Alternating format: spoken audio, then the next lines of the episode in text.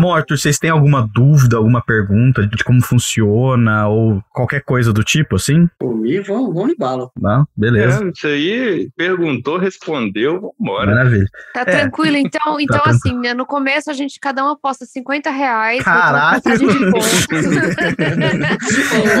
Tô passando pix aqui.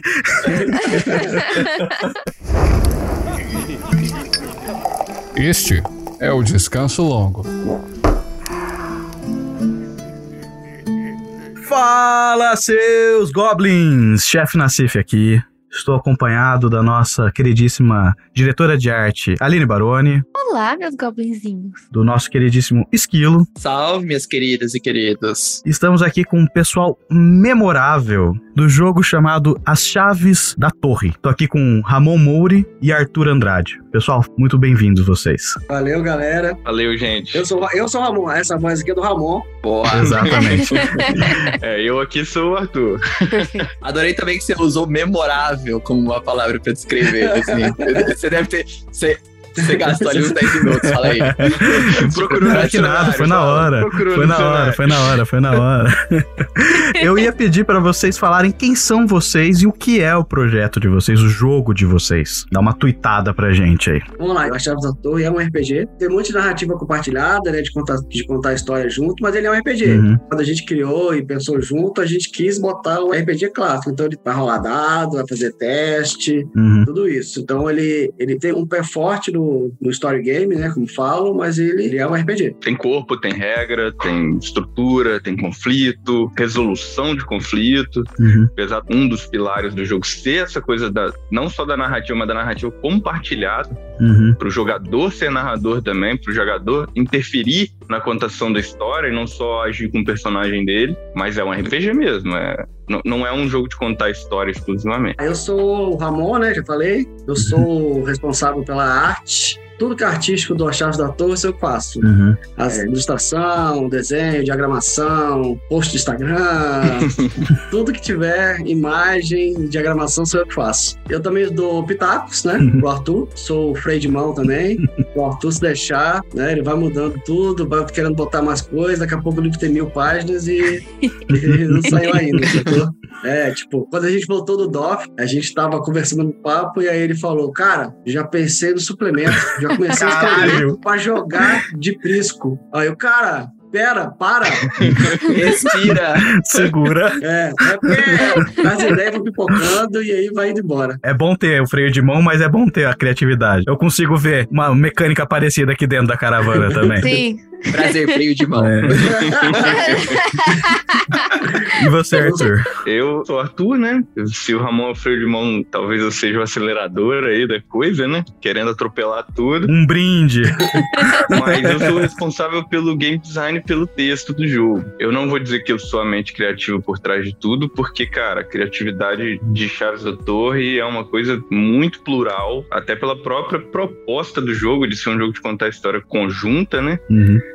E eu e o Ramon, desde o início, a gente discute, como ele se chama aí de pitaqueiro, mas é muito mais do que isso. Eu e o Ramon, a gente sempre sentou na varanda, ele é meu vizinho, Ó. de porta aqui. Caralho. Ô, louco. Aí Então sim. a gente senta na varanda, abre uma cerveja e vai discutir sobre o cenário, sobre o jogo, o que, que a gente acha que é legal, o que, que acha que não é legal. Uhum. Então, assim, é, é uma construção conjunta nossa mesmo, de referências que a gente tem em comum e de referências que a gente foi encontrando aí ao longo do caminho, né, do, do desenvolvimento do jogo. A gente está aqui fazendo um trabalho autoral, que é o As Chaves da Torre, é um trabalho nosso que nasceu no nosso colo, vamos dizer assim, tanto cenário quanto sistema, tudo original, tudo próprio, tudo feito com muito carinho aí para a comunidade. A gente não precisa de RPG a para viver, digamos assim. A gente não é profissional do RPG, a gente está começando aí de forma independente, eu e ele, Uhum. coletivo de dois. E a nossa proposta desde o início foi, cara, vamos fazer um negócio maneiro. O interesse não é viver disso, é colocar uma parada massa Uhum. com a bagagem que a gente tem pra galera jogar. E estamos chegando aí. É isso aí. E qual que é o gênero do RPG do jogo? Cara, a gente fala que o nosso jogo é um jogo de realismo mágico. Interessante. E a gente só foi descobrir isso quando eu tava escrevendo o último capítulo do jogo. Isso aí. Eita porra. A gente fez várias descobertas ao longo do desenvolvimento do jogo, assim. É. A gente tinha uma ideia e a gente foi desenvolvendo essa ideia. Uhum. Quando a gente, de repente, Ramon, né? Cara, olha só, freia aí. Aí eu, é, tá certo, tá na hora de frear, a gente tá fazendo um jogo que, que parece um jogo do New Gaiman só. Aquele monte de conceitos do New Gaiman. E falou, não, vamos, vamos voltar pra literatura, vamos pegar outras bagagens, vamos misturar aqui nesse caldeirão de coisa que a gente já tá fazendo. E a gente voltou a, ler muita coisa, assistir muito filme, quadrinho, enfim, aquela coisa das referências, né, que a criatividade demanda. E aí, em determinado momento, a gente fez essa salada de frutas que o jogo se tornou. E no final, quando eu tava escrevendo o capítulo sobre narrativa e condução do jogo, eu parei, olhei e falei assim, cara, mas olha só, eu já vi esse gênerozinho específico do que eu tô escrevendo aqui, isso que eu acabei de escrever, é uma parada que já existe na literatura, que é o realismo mágico. Da hora. Aí não deu outra, mandei pro Ramon, o Ramon, caralho, que foda, a gente é um jogo de realismo mágico que a gente não sabia, Massa. cara. Todas as regras do realismo mágico ali.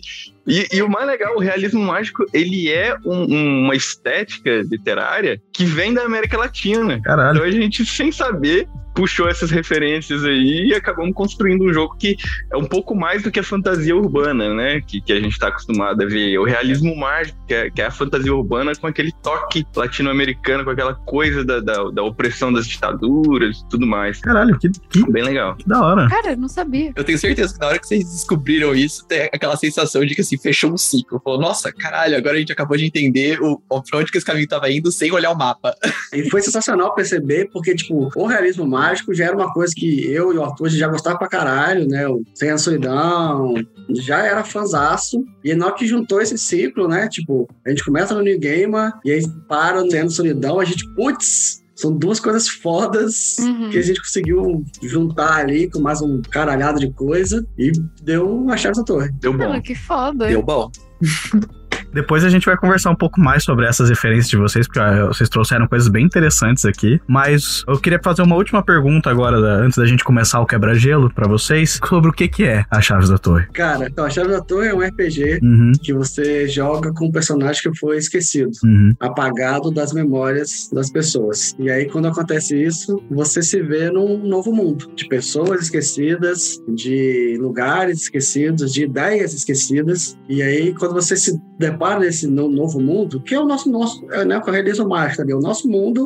Só que com outras coisas, que aí você começa a ver essas outras coisas. Você se depara com a torre, que é uma entidade que está ali manipulando as memórias, e ele pega essas memórias que ele manipula e joga no lugar que é o Oblivion, né? Tá lá o abismo, né? Que é um mar de memórias de desde que a humanidade existe, tá lá esse mar de coisas que você pode ir lá adentrar e tentar desvendar, descobrir verdades sobre você, sobre o passado, sobre qualquer coisa, tá ali naquele mar de, de memórias, assim. Entendi. Esse é o cenário. É um jogo de horror pessoal, porque as suas memórias também foram influenciadas, o mundo à sua volta muda, mas ao mesmo tempo é um jogo de conspiração, de intrigas. O leque de coisas que você pode abordar no jogo é imenso. Assim. É Ok. plot twist atrás de plot twist.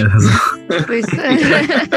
É, é basicamente isso aí. Não, mas essa memória é falsa. Ih, caramba, e agora? É, Bem, eu já vou então puxar o quebra-gelo pra gente começar a fazer. Pra quem nunca escutou a gente, tá isso aqui pela primeira vez, vou explicar rapidamente como é que funciona a montagem do quebra-gelo. Eu vou pedir pra vocês falarem um número de 1 a 20 e vocês vão me falar o número e eu vou falar, um- eu vou falar alguma coisa pra vocês. E vocês vão ter que me dar o input de vocês sobre aquilo que eu falar. E aí a gente vai montar como se fosse uma tabelinha de assuntos que podem ser abordados. E aí eu vou rolar pra ser randômico pra pegar esses assuntos e eu vou improvisar uma cena de RPG com vocês sobre isso. E que provavelmente a Aline vai acabar morrendo. Eu sempre morro. Todas as vezes. É. Não teve, não teve nenhuma que você sobreviveu? Nenhuma, eu não sobrevivi Caralho. nenhuma. Quem sabe Tem hoje? gente que acha que a namorada tem privilégio quando o cara é o mestre. Privilégio de morrer em toda aventura. Porra, olha lá, viu? mas se a morte é boa pra história, não tem problema não. Exatamente. Muito obrigado, Ramon, viu? As pessoas entendem aqui, entendeu? Vocês não conseguem entender a arte de matar um personagem, entendeu? Vambora, segue, vamos seguir. É, então, eu vou pedir pra cada um de vocês me falar um número. Eu vou começar pelos convidados. Então, Ramon, como você foi o primeiro a entrar aqui conosco, eu vou pedir pra você falar um número de 1 a 20, e aí eu vou fazer a pergunta pra você e todos vão ter que responder. Manda um 7 aí. Um 7, vamos lá. Tá. Invente o nome de um drink. O nome de um drink? Cometa Escalate. Ó, Cometa Escarlate. Cara, da hora. caralho. Da. Eu hora. tomaria isso. Arthur, você. É, Billy de zumbi. Billy disso, Billy caralho. diz- Esse não beberia, não, hein? Tem que ser aquele negócio verde grosso, sabe? Isso aqui que escorre no copo, assim, né? Isso. Nossa, tipo um absinto velho, sei lá, um absinto Denso. é, bem. Tem que ser bem cítrico. Ah, bem, vamos continuar. é, Esquilo, você. Puta merda. Hoje eu não tô Aí, na criatividade. nome. Puta merda. Puta tá merda, maravilhoso. Aquele que você bebe no carnaval na barraquinha. Puta merda. Dá, dá dois puta merda. É, Ah, vai puta merda mesmo. Puta então. merda, né? Não pensei nada melhor. puta merda. Senhorita Aline, você então. Caralho, não deu tempo de eu pensar. É um bom nome também. Não! o nome da bebida é Nunca Mais. Nunca. Caralho. Da. Nunca mais, olha. nunca mais é bom. Beleza, nunca mais. Bem, vamos seguir então agora pra você, Arthur. Me fala o número, qual que era o número da. Mano, o número das chaves da torre é o 6. Seis. Então vamos de seis. Fale um instrumento musical. Eu vou falar um oboé. Oboé. Pô, meu preferido, sacanagem, eu ia falar isso. Robô. O oboé é o que o Lula Molusco toca, não é? Não, é clarinete que o Lula Molusco toca. É um clarinete. Clarinete, exato, clarinete. exato. Então, agora, Esquilo, você. Ah, harpa. Harpa. Aline. Gaita. Gaita. Ok. Ramon. Cavaquinho. Cavaquinho é da hora, mano. Beleza. Ok, vamos lá. Esquilo, fala um número de 1 a 20. Vamos de 15. Isso. Esse é da hora. Opa. Invente uma deidade barra deus barra força maior, seu nome e o que ele faz. Esse vai ser interessante. Meu Deus, velho. Nossa senhora. Puta merda até que cabe bem. hein? Santa puta merda. Santa puta merda é de fuder, mano. Mano, vai ser Nossa Senhora do Jet Ski Cor-de-Rosa. Não! Não! Boa. Não, não. Ai, E mano. o que, que ela faz? Ela traz ondas boas. Ela- Boas marés. Good vibes, good vibes. Ah, não, mano. Apelou. Ai, de- peraí. É, pô, Esquilo, você deixou a gente com o desafio de É. fazer algo tão Ferrou, né? Ai, vamos lá. Aline, você. Eu vou seguir uma vibe parecida. É a Santa Gertrude, Santa Gertrude. a Santa das Fofocas. Isso é bom. Gertrude. Ó, Mano, chama de Neiva, pelo amor de Deus. Neiva do céu. Neiva. Santa Gertrude ou Santa Neiva? Santa Neiva. Então eu tive uma professora chamada É. Neiva. Eu achando que a galera ia pra um lado mais épico, né? Uma coisa mais. A galera foi pra É tipo. aquela santa que você deixa do lado do telefone na sua janela pra você ouvir fofocas. Entendi. Pra ela, ela ouvir e te contar depois, é isso, né? Isso. A Entendi. Neiva abençoou essa fofoca. Ramon, você. rapaz. Cara, eu, eu vou usar o negócio do jogo, hein? Manda. Das chaves, hein? Manda. Olha. Vou Mano. botar a Alma da Festa. É uma entidade que é uma festa que nunca acaba. Aí é bom. O espírito da festa. Caramba, Da hora. É o personagem do Chaves da Torre. sério? Aham. Eu não sei se isso é bom ou se isso é ruim. Ele é exatamente. Ele é- você não sabe se é bom ou se é ruim. Deve ser bom, tipo, os primeiros dois dias. Depois você fica de saco cheio dessa entidade. Fala, pelo amor de Deus, sai daqui. Exato. É, ressaca para sempre, né? Gostei. Legal, interessante. Arthur, você. Ah, agora eu vou, vou, vou no bonde do Ramon. Eu vou falar do, do Deus da Amnésia, que faz você esquecer aquela coisa que você não quer lembrar de jeito nenhum. Bom contra trauma. E ressaca. E ressaca. Deus da ressaca, mano. Melhor, melhor amigo da alma da festa. Exatamente, são brother, os dois. Beleza. E aí agora. É, Aline, você fala um número de 1 a 20. Dois. Essa é interessante também. Invente uma ferramenta que não existe. Caramba, invente uma ferramenta. É bravo, hein? Isso é difícil. Nossa, mano, que difícil. Se alguém já pensar em uma, pode falar. Pode falar? Pode. É, bota aí uma aprisionador de voz. Legal. Ok. Pra mandar alguém calar a boca de verdade, né? Colarzinho da Ariel, velho. Colarzinho, Daniel. Muito bom. Eu vou no, no coçador de nariz. Caralho, mano, um coçador de nariz é muito bom, velho. Ai, mano. É útil, mano. Bem, vamos lá, vocês dois agora, Esquilo e Aline. Vocês precisam me dar ferramentas. Vou pegar uma ferramenta que já existe e dar um twist nela. Um martelo que causa amnésia. Mas Você bater na cabeça da pessoa, ela não fica com brain damage, ela só fica com amnésia. o martelo que causa amnésia já existe, mas eu vou É, deixar. mas você não mata a vítima, sabe? Você não, você não machuca ela. Quase morreu. Depende da força, né? Você tá. Tipo, tipo aqueles martelinhos de festa junina que faz. É, aquele que você só encosta e a pessoa esquece. É tipo uma... Entendi. Beleza, então. Nenê, você. Eu vou inventar o telesonho. É uma telinha que você tem que você pode reproduzir os seus sonhos para as pessoas. Legal. Uh, isso é interessante. Boa. Isso tem, eu acho que tem algum filme antigo, sci-fi, tem uma brisa dessa, mas eu não lembro qual que é agora. The Cell, do ano de 2000, estrelando Jennifer Lopes. Galera de 2070 aí, quando vocês estiverem escutando a gente, essa ferramenta já existe, ó. 2022 tava brabo, ninguém, ninguém tinha isso ainda. Aproveitem por nós. Vocês são privilegiados. Por favor, me dá grana, porque eu criei. É, né? A patente. tá aqui a prova de que foi a Aline que criou.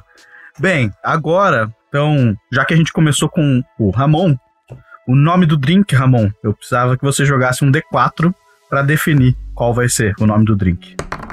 É o 3. 3. Puta merda. Ah, não. A- As outras coisas Foi no puta merda. Vamos lá. Arthur, rola um D4 pra mim e a gente vai definir qual vai ser o instrumento. Foi o 2. 2. Harpa. Nossos dois esquilo, caralho. Eita porra, tá saindo. Essa é minha história, galera. É só história do esquilo. Vai, vai jogar A gente sozinho. já sabe quem morre, hein? Esquilo, você. Rodei dois também. 2. Santa Neiva, Boa. Santa das Fofocas. que bosta! bem, tudo bem, né? Vai ser uma loucura esse aqui, né? Eu tô vendo. Aline, por favor, role um D4. Quatro. 4. Telesonho. Boa. É, bem, eu vou me ausentar agora durante uns 10 minutinhos pra tentar pensar em alguma coisa nisso aqui. É, então eu já volto, pessoal. Santa Neiva te abençoe. É, que a Santa Neiva me abençoe, porque realmente. Ilumine seu caminho.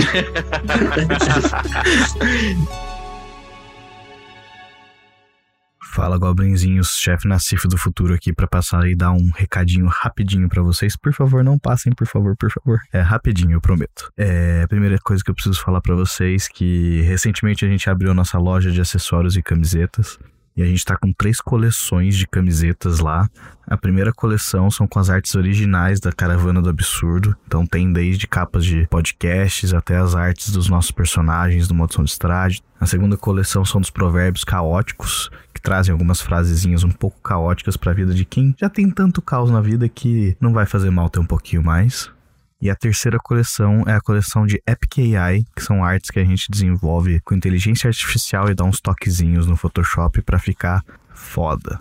Tem vários temas dentro dessa coleção, desde coisa nerd a coisa mais artística. Eu acho que todo mundo vai gostar. Deem uma olhadinha. O link tá na descrição desse episódio. E a segunda coisa que eu tenho aqui pra falar, na verdade, é sobre o nosso Catarse. A gente tem vários níveis dentro dele, desde mais baratinhos de 10 reais até os de 50 reais, que dão desde stickers pro WhatsApp e pro Telegram e ser mencionado aqui no programa, até podcasts exclusivos e ter contato direto com o pessoal da caravana. Então, é, agora eu vou agradecer alguns dos nossos apoiadores. Os nomes deles são Azag, Noher Yuli e Jonathan Luz.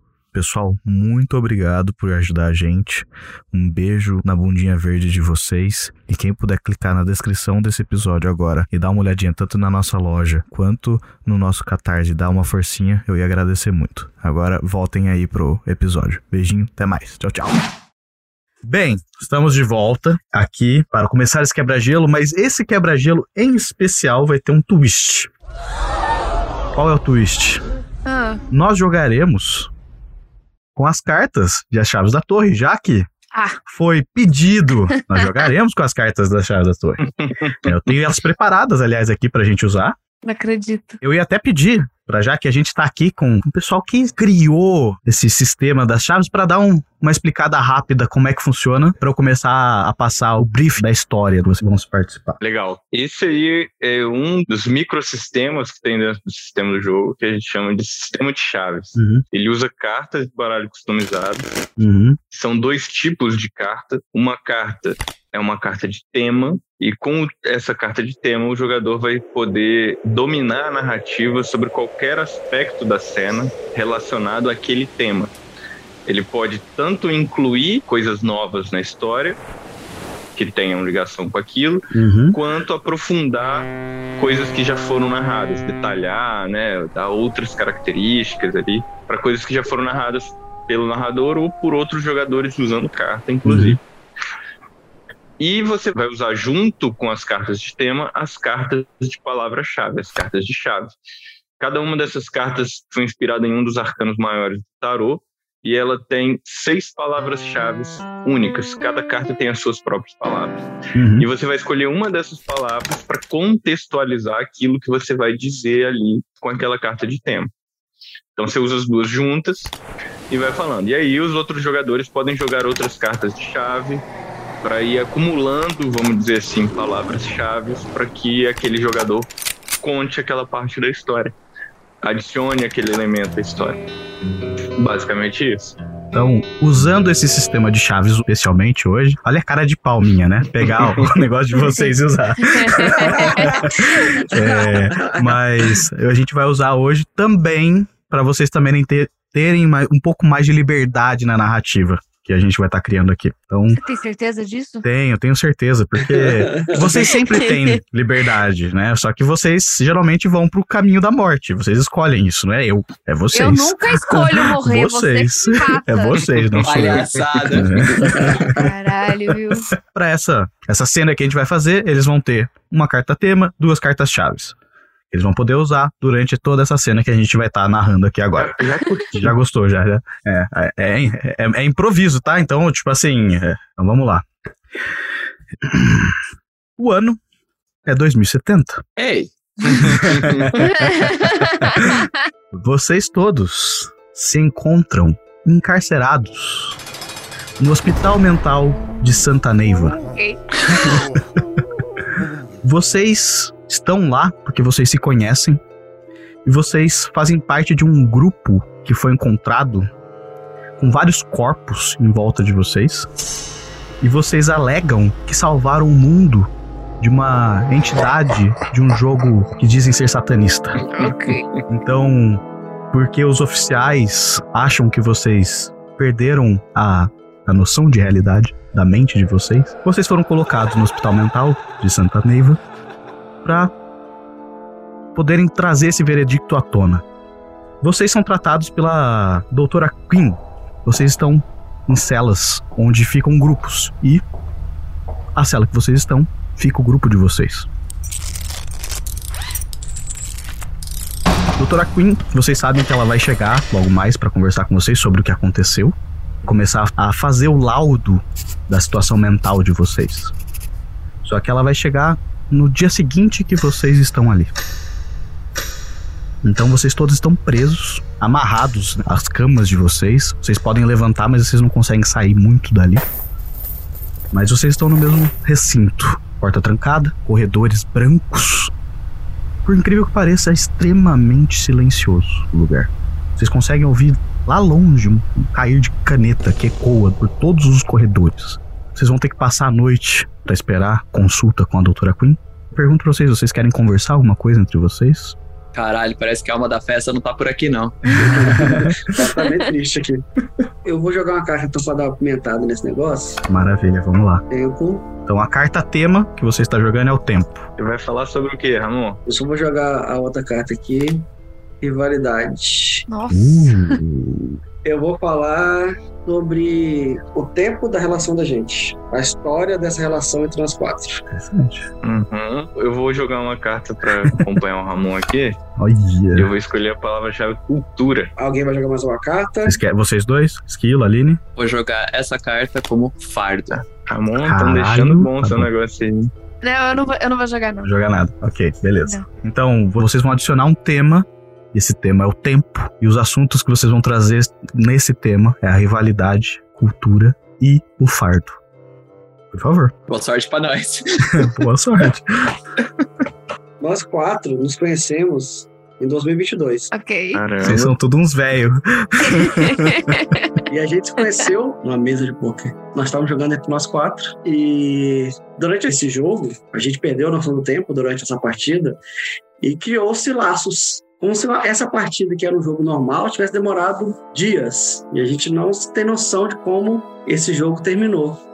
Mas a gente saiu de lá com laços criados de rivalidade entre alguns. Um de nós é um fardo para o grupo. Um de nós é carregado pelos outros. Mas, acima de tudo, a gente criou vínculos, vínculos de rivalidade, mas que são bons. É a rivalidade que traz um, um benefício pra gente. E a gente tá nesse, junto nesse tempo todo, assim. Eu só não botei a cultura, né? A cultura foi difícil. Hein? Então, durante esses anos, todos, a gente esporadicamente se reúne no jogo de poker. E esse é o jogo satânico. Os vice-presidente tá brabo. É, Tá ótimo. Regras. E que salva muitos. exatamente, né? Que vocês derrotaram uma de- um deus que. Desse, desse jogo Durante, um- durante a Ah, partida. a, durante gente uma partida. estava, a, a gente estava apostando entidades, entendeu? Eu acho que eu comecei a entender por que que a gente tá no hospital mental. A gente, pode, a gente desafiou uma entidade pra partida. Isso! Venceu ela. Boa. Fantástico. A grande pergunta é o, como os corpos em volta de vocês entram nessa história. Ah, Os corpos, cara, é porque o jogo, não- como eu falei, o- a, a noção de tempo escassa pra gente. É como Uhum. se o tempo pra gente não passasse. Mas as pessoas em volta, o garçom que vai servir a bebida, passa o tempo. E aí é como se o jogo fosse uma entidade e as pessoas vão servindo. Eles têm que ter o, o, o cara que distribui as cartas, tem que ter o garçom, tem que ter. Faz parte do jogo. Uhum, Só que o tempo vai passando pra eles e eles vão morrendo. entendi. E o jogo continua. Nossa. Então, vocês não são velhos, vocês têm a idade de vocês em 2022. Porque o tempo passou diferente pra Legal. vocês. Isso aí. Isso. Legal. Caralho. Ok, vocês são. Ok, beleza. Da hora, interessante. Tô que a turma tava achando que era coisa com capeta, né? Só muito normal. Sei não. Exatamente. A polícia encontrou vocês com- dentro de um bar fechado há muito tempo, cheio de corpos esqueléticos. Isso aí. E vocês alegaram essa história. a gente só tava jogando poker, policial. Aham. Entra no camburão aí e é, você vai ter que contar essa história pra doutora Queen lá, quando você chegar lá. É, entra aí. Por causa dessa história macabra, vocês foram parar no Hospital Mental de Santa Neiva. Narrador, Diga. quero interferir na história também. Opa, vambora. Olha lá, olha lá. Eu quero falar de quem tá batendo na porta do nosso quarto. Ok. Eu vou usar essa cartinha aqui. Ameaças. Usou a, a carta tema ameaças. Puta merda. Puta, Ele mano. vai morrer antes. Os primeiros 10 minutos da aventura, todo mundo tá morto porque vocês estão tudo encorrentado dentro da sala, né? Aham. ok, vambora. E eu vou usar a palavra-chave mistério. Oh, ok. Eu vou jogar uma carta de linhagem. E eu vou por maldição. Oi, Boa, nossa! boa, boa, boa, boa. Então vamos lá, vamos lá. O Arthur, ele colocou a carta tema de ameaça pra definir o que tá batendo na porta. As cartas que foram jogadas para que tragam um assunto sobre esse tema são as cartas de mistério, linhagem e maldição. Então, Arthur, é com você. Então vamos lá. A gente ouve uma, uma batida na porta e uma voz reconhecível falando de lá de trás. Ei, ei, ei! Onde é que vocês foram parar? O que, que vocês estão fazendo aí dentro? Oh, nossa partida não acabou ainda não. Vocês estão achando que é assim? Ca- Calma aí, eu só fui no banheiro. Vocês já levantaram e o que que tá acontecendo? Eu preciso vir aqui, ó, ó. Só fui ali, eu tô, tô... Trouxe aqui agora meus filhos, vou ensinar eles a jogar também. Mas não acabou não, e vocês sabem, se a gente não terminar a partida, o nosso combinado vai estar desfeito e eu vou ter que trazer o fim do mundo. A maldição vai se cumprir. Nossa. Vocês dão um jeito de sair daí que a gente tem que continuar nossa partida. Não, calma, calma. A gente vai conseguir sair daqui. É, é só, só espera um pouquinho. A gente consegue. Vamos marcar de jogar. Quando é que a gente consegue jogar, galera? Quando a gente sair, quando a gente sair. Quando a gente sair. Muito bem. Essa- Eu tô com um probleminha aqui meio, meio agarrado, mas a gente, a gente vai dar um jeito. Nós vamos ensinar Capeta Júnior a jogar, pode deixar. Quando você fala isso, você escuta alguns passos ecoando no corredor como se fosse um, um dos caras que arrastaram vocês à à cela, aparece na janelinha cheia de barras. Ele passa o porrete atômico dele ali, porque vocês estão em 2070, tem que ter alguma coisa diferente. e, e aquele som meio que é ensurdecedor pra vocês, é justamente pra intimidar vocês. E ele passa aquilo e fala: O que, que vocês estão falando aí sozinho, gritando aqui? Vocês não perceberam que é pra todo mundo ficar quietinho? O que vocês estão fazendo?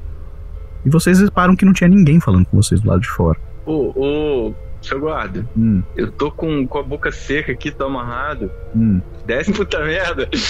Eu também tô com bastante sede. Eu tomaria um puta merda. Vocês Ah. têm por aqui? Ah, eu aceito puta merda também. Puta merda. Aham, Beberia Vocês puta merda. Então, de- de- Desce quatro, Ah, chefe. é, vocês, eu vou dar um puta merda pra vocês, vocês vão ver seus bosta. Não, não, bosta não, merda. Você vê que ele sai pisando pesado, meio que resmungando. Acho que ele gostou da gente. Acho que ele vai buscar, hein? Vocês têm um tempo ali pra conversar entre vocês enquanto ele tá se afastando. Vocês querem falar alguma coisa entre vocês? Gente, a gente tem que sair daqui, né? Meu, como é que a gente sai desse negócio? Eu tô inteiro amarrado. Se ele entrar pra dar lição na gente, a gente tem que render esse cara. O que que tá amarrando a gente? Corrente? É, não é, não é nem corrente, sabe aquelas. São amarras de couro com, tipo, velcro e, e presilhas e coisas do tipo que vocês não conseguem, em teoria, alcançar. Ah, pra gente não se machucar com metal. E, tipo, essas coisas. As camas que vocês estão presos, elas, tipo, não, não tem ponta, não tem quina. Elas são meio acolchoadas. A sala inteira é meio acolchoada também, pra vocês não baterem a cabeça, sabe? Pra vocês não se machucarem. Dá, dá pra roer a- esse Então, negócio? eu ia tentar Você pode roer. tentar. você sempre pode tentar. Ou roer, ou o do amigo, tirar o do amigo. É, vocês estão meio distante a ponto de. Tipo, imagina que você, cada um de vocês tá num canto da sala. Esse toque. Ah, entendi. Sabe? É um, é, um, é um cubo ali, então vocês não, não se encostam ali. Entendi. Mas vocês podem tentar fazer alguma coisa ali pra soltar vocês. Eu tenho a carta natureza Uhum. e eu tenho a carta-chave solidão. Hum. Então eu quero colocar um ratinho solitário que rói amarras na cama do Arthur. Boa, boa. Assim, o ratinho, ele é um rato ainda, ele tem medo de pessoas. Então, narra a situação, Esquilo. Nesse momento, quando o guarda vai embora, Uhum. a gente escuta na sala um, um pequeno barulho. Um... E no momento que Arthur olha pro lado direito, ele vê um rato do lado dele que se aproxima da mão dele e tá, tá farejando ali porque a partida de poker ele tava comendo bastante chips de queijo e o rato parece muito interessado no- no cheiro que tá na mão dele naquele momento. Aham. Isso eu deixo pra vocês agora. Não, sem, sem pensar duas vezes, eu já esfrego a mão na amarra pra tentar deixar alguns dos resíduos ali que estavam no Doritos gorduroso da minha mão, Ó, da hora. pra tentar incentivar o rato a ir na direção da amarra. Vamos fazer assim então. Rola um 2D20, porque é vantagem. Você tem aí agora a ferramenta de, da- dos dedos sujos de Doritos pra tentar encantar o rato a, a roer as suas amarras. Legal, vou rolar 2D20. O primeiro deu um magistral 6 e o segundo deu um melhor ainda 4. Puta que pariu. Inferno! Caralho. E sabe por que acontece isso? Porque o Ramon é um fardo. Ele começa a gritar de medo do rato. Ele sempre foi um fardo pro grupo. Então ele vê o rato e ele começa a gritar: Sai! Socorro, guarda, o rato! Vocês escutam um alvoroço ali do lado de fora depois do, do Ramon gritar. E vocês veem que algumas pessoas começam a se juntar na frente da porta de vocês. E aquele mesmo guarda que tava na porta, ele destranca a porta de vocês, junto com mais três guardas atrás dele. Todos eles vestindo aquela roupa branca, impecável, assim, de camisa social, cinto de couro branco, calça branca, sapato social branco, tudo branco. E a cabeça deles é corte perfeitinho, sabe? Parece que os caras estão todo dia indo no cabeleireiro, assim, im- impecável. Eles entram no quarto e um de- desses soldados tá com uma. como se fosse uma bandeja na mão, com alguns copinhos. Ele entra, tipo, É, seus malucos, né? Eu trouxe o coquetel de vocês. Eu trouxe o puta merda. Vocês vão ver. E aí, tipo, ele começa a entrar e os, os guardas começam a tentar segurar vocês pra colocar esse coquetel de remédios dentro da boca de vocês. E é, tipo, vários remédios, assim. Eles vão usar a força. A pergunta é: vocês vão querer revidar? Sim. Tá bom. A Aline vai revidar, todo mundo vai revidar. Lógico. Se eu puder fugir, eu vou fugir. Vocês têm a folga de conseguir levar, ficar de pé, no máximo, na frente da cama de vocês. Entendi. Tá. Então, então, tipo, vocês conseguem tentar segurar, fazer alguma coisa. Todo mundo que quiser não permitir que eles façam isso, role um D20, por favor. 16. Eu fui 11. 12. Ah, eu- o Ramon farda, tirou três. Tá atordoado com o rato. Ele tá gritando do rato. Então, Ramon, você vê que esse cara, esse guarda, ele vai na sua direção primeiro. Né, já com o copinho na mão, você tá gritando, ele vou dar uma acalmada em você. Ele abre sua boca e, tipo, joga lá dentro e tenta fechar pra você parar de gritar. Você tá em pânico ali por causa do, do rato. Conforme você vai gritando e sua boca vai salivando pra conseguir gritar, pra suas cordas vocais estarem úmidas, o remédio já vai fazendo efeito na sua boca. A hora que encosta na sua língua, você já percebe, a sua língua já tá meio dormente. Aquilo ali é pra botar você pra dormir. Vocês veem o Ramon, tipo, caindo. Apagado. Mas é um fardo mesmo. Eles estão focando no Ramon porque ele tava mais nervoso. Aline, você começa a ver que, tipo, eles estão passando perto de você e eles têm algumas coisas no bolso. Uma caneta, umas coisas do tipo. Hum, Você pode tentar pegar. Você quer pegar? eu quero. Ok. O resto do pessoal aí estão meio que tentando brigar ali. Uhum. Aline, ao contrário dela tentar revidar com força, porque ela é bem pequena e os caras são grandes, são os guardas, ela tentou pensar de outro jeito. Ela, Eu não vou bater nos caras, eu vou tentar roubar alguma coisa, né, pra depois fugir. Claro, porque eu sou um gênio. Exatamente, um gênio. É um gênio que tirou 16 e ninguém tirou acima de de 12, né? Então, a Aline tromba. O cara dá uma empurrada em você, te joga na cama. Aham. Consegue roubar ali uma caneta. E o cara começa a dar os remédios pra todo mundo. Tá. né? Você esconde a sua a, a caneta no- na própria amarra. Eles não conseguem ver. Eu sou muito boa em esconder minhas cartas de poker. Exatamente. Aí eu guardei minha caneta nas minhas amarras. Os caras te dão o remédio. Tá. te dá o coquetel puta merda. Vocês entendem por que, que chama puta merda aquele coquetel. Que é a hora que começa a bater na cabeça de vocês ecoa. Bateu o mundo forte. Tudo tá rodando, não faz sentido que é em cima e embaixo, não faz sentido nenhum quem são vocês, mas tão forte que é o negócio. E vocês, eventualmente, apagam. Todos vocês dormem super pesado, mas um de vocês tem um sonho enquanto tá ali preso. Esse sonho, Ramon, Foi. você se encontra ali na frente da sua casa de quando você era criança, brincando. E você vê que você tá ali brincando com seus amigos na rua, tranquilo. E você vê que o pessoal começa, tipo, a meio que. Ah, um menino chuta a bola longe e vai buscar a bola e não volta. Né? Ah, outra pessoa fala, ah, vou, vou, vou ali no canto, não vou. E você vai ficando meio que sozinho ali na frente da sua casa. Eventualmente, você sente que o calor do sol tá se aproximando de você. Você olha pro sol e você fica cego por algum momento porque o sol parece que tá muito próximo. Você tem aquela cegueira e eventualmente essa cegueira vai sumindo e você escuta uma voz angelical falando. E quando você vê na sua frente uma figura gigantesca, brilhosa, de Santa Neiva. Do céu. Ela carrega uma harpa fechada de platino. A Santa Neiva é, é luminosa, aquela harpa reflete. Que ela tem um reflexo muito grande por ser de platina. É um negócio que parece um espelho na mão dela. Ela fala: Tenho boas novas para. E ela se ajoelha pra chegar perto de você. E você sente aquela potência daquele calor como se fosse um sol se aproximando de você. E você se sente uma formiga perto dela. Ela ajoelha e ela fala: Vocês têm que fugir, seus amigos, porque vocês devem salvar o mundo da tal entidade satânica que vocês começaram o jogo.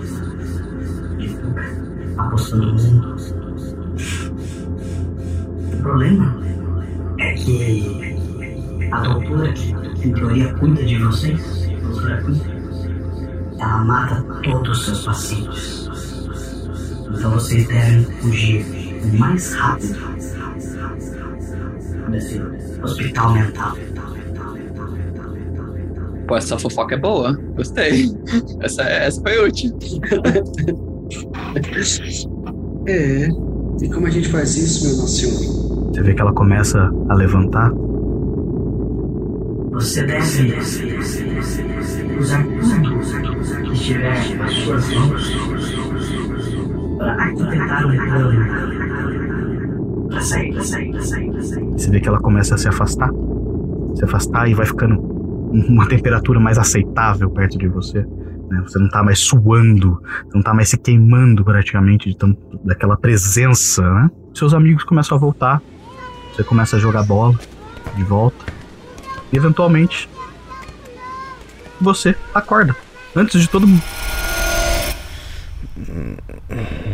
O Ramon, que sempre foi um fardo pra todo mundo durante o jogo, durante a vida, durante tudo, ele com a visita da santa, daquela luz, da força daquela harpa, daquele calor, ele se sente motivado. Mesmo que seja uma motivação passageira, daquela inspiração momentânea, ele começa a chamar os amigos, sabe? Querer acordar todo mundo e ao mesmo tempo tentar se soltar. Esquilo, esquilo. Ah, o que foi, Ramon? Arthur, Dormido. Aline, acorda, acorda. Ih, lá vai o Ramon de novo. Pessoal, a santa apareceu. A santa apareceu. Que santa, amor. A doutora vai matar a gente se a gente tá, não tá sair daqui. chapado, né? Claro que eu tô. Ela apareceu durante um jogo de futebol. Que isso. Caralho, Ramon. Eu acho que eu tô futebol. muito louco pra te entender, cara. É, eu ia fazer o gol, ela atrapalhou. Mas era por um motivo bom. Ela contou a fofoca importantíssima pra gente. Foca. Então você tá me falando Ah. que a. A doutora vai matar a gente. Meu Deus. Eita. Ela falou que a gente- ela falou que o jeito de escapar tá nas nossas mãos. Só que Nas nossas mãos? eu tô achando, Eu- eu tô achando que era um rato que eu mandei, mandei fugir. Desculpa, galera. Era um rato, mas eu fiquei com medo. Não, Ramon, você tem razão. Eu lembrei agora que eu acordei melhor. Aí eu tiro a caneta da, da minha barra. Eu roubei isso de um dos guardas. Boa! Escreve uma carta pro rato. Manda ele voltar. Não, Ramon! Ramon, você ganhou um ponto de inspiração. Essa foi maravilhosa. Meu Deus do céu. A Aline respira fundo. Não, Ramon, é, eu acho que o rato não sabe ler, sabe? É, eu acho que eu vou tentar usar a caneta pra soltar minhas amarras. É, deve funcionar também. É, deve, né? Mas enquanto isso, eu fico- o Ramon começa. Ratinho, volta, ratinho. ok, você vai tentar usar a caneta então. Eu vou tentar usar a caneta pra soltar minhas amarras. Ok. Rola um, um D20.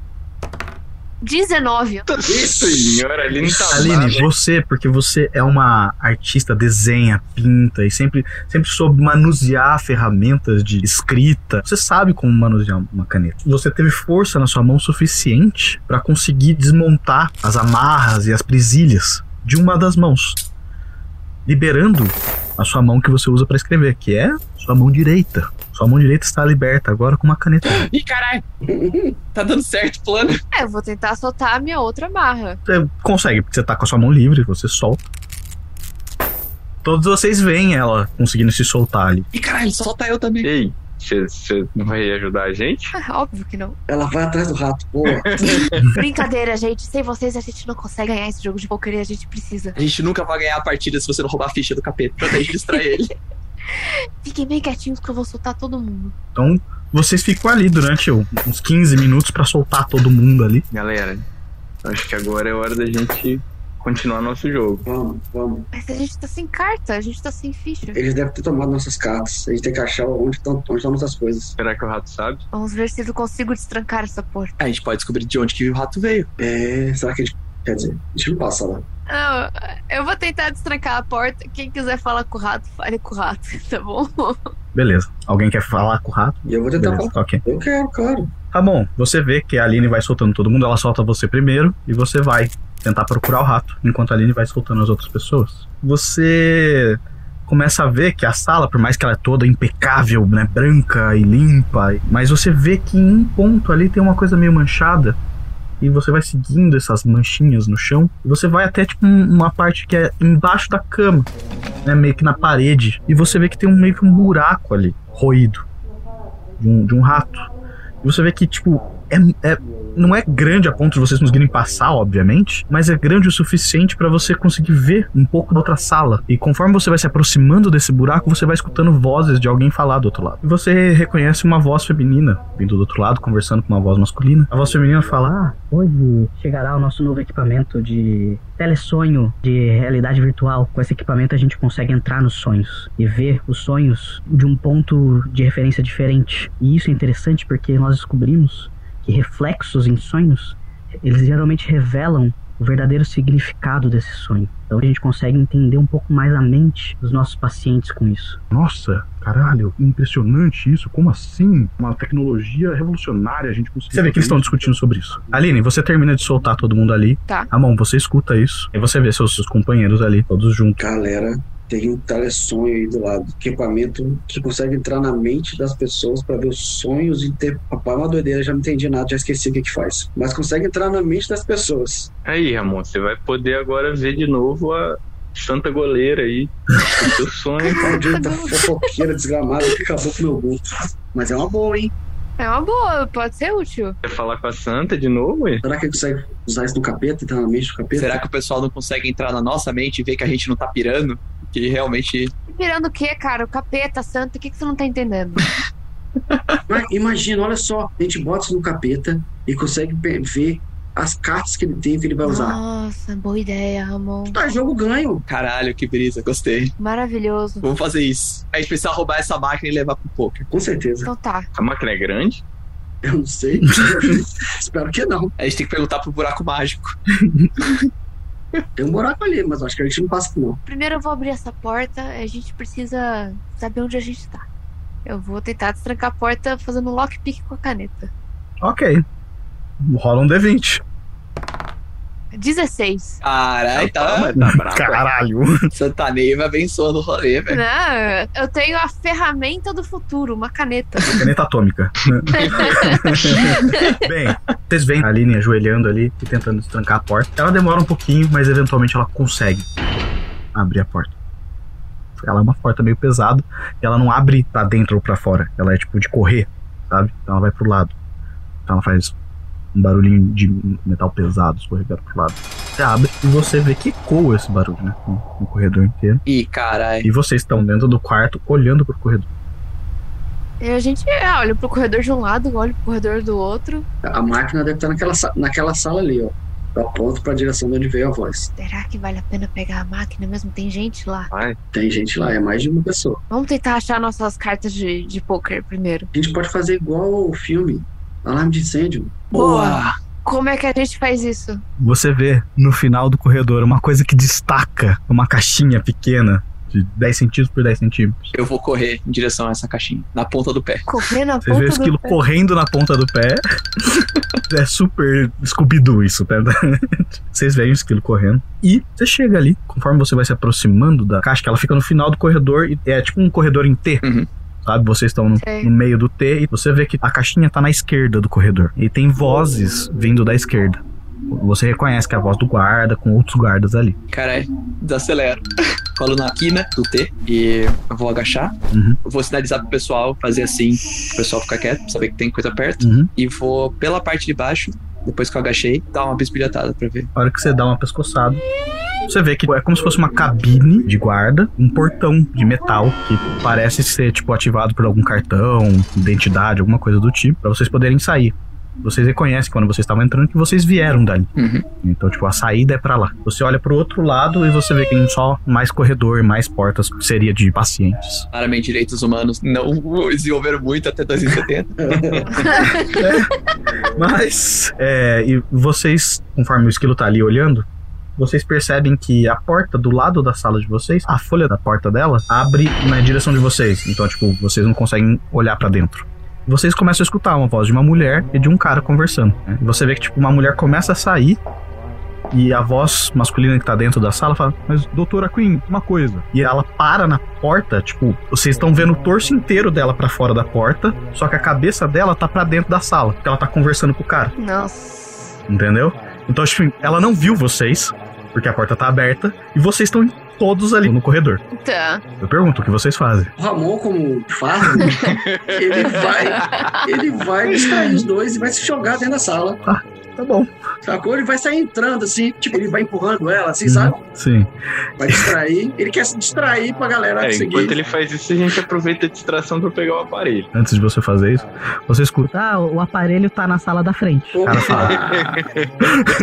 Essa vez de mão beijada. É, E, é. O que eu quero saber é, tem uma chave na mão dela, alguma coisa assim? Que ela abriu a porta? Cara, você vê que ela tá usando aquele jaleco, sabe, de laboratório. Aham. Ela tá usando uma calça, sapato. E ao contrário dos guardas, ela tem cor as roupas dela, né? Tipo, uma cor meio é, marrom, escuro.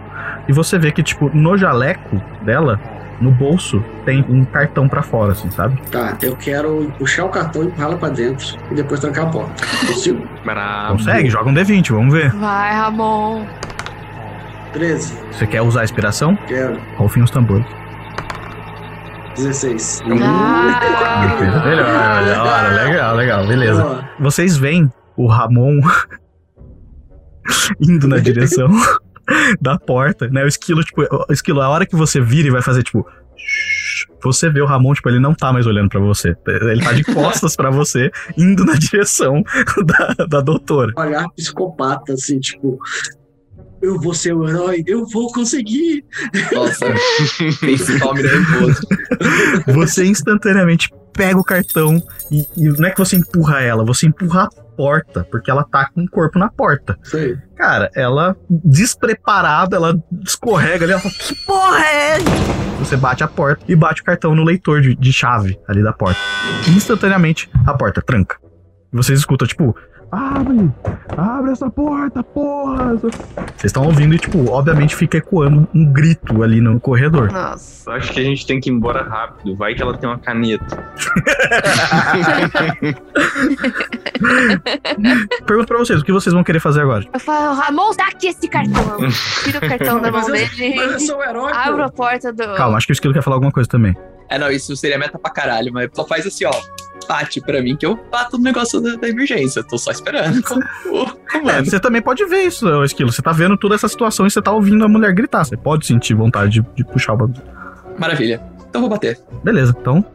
Aline, você tira o cartão, fala, ah, fala isso que você acabou de falar, né? E aí você sai correndo pra porta, pra abrir ela. Sim. Porta da frente você vê, almoxarifado. Tá. Você bate o cartão na porta, a porta destranca na hora e abre.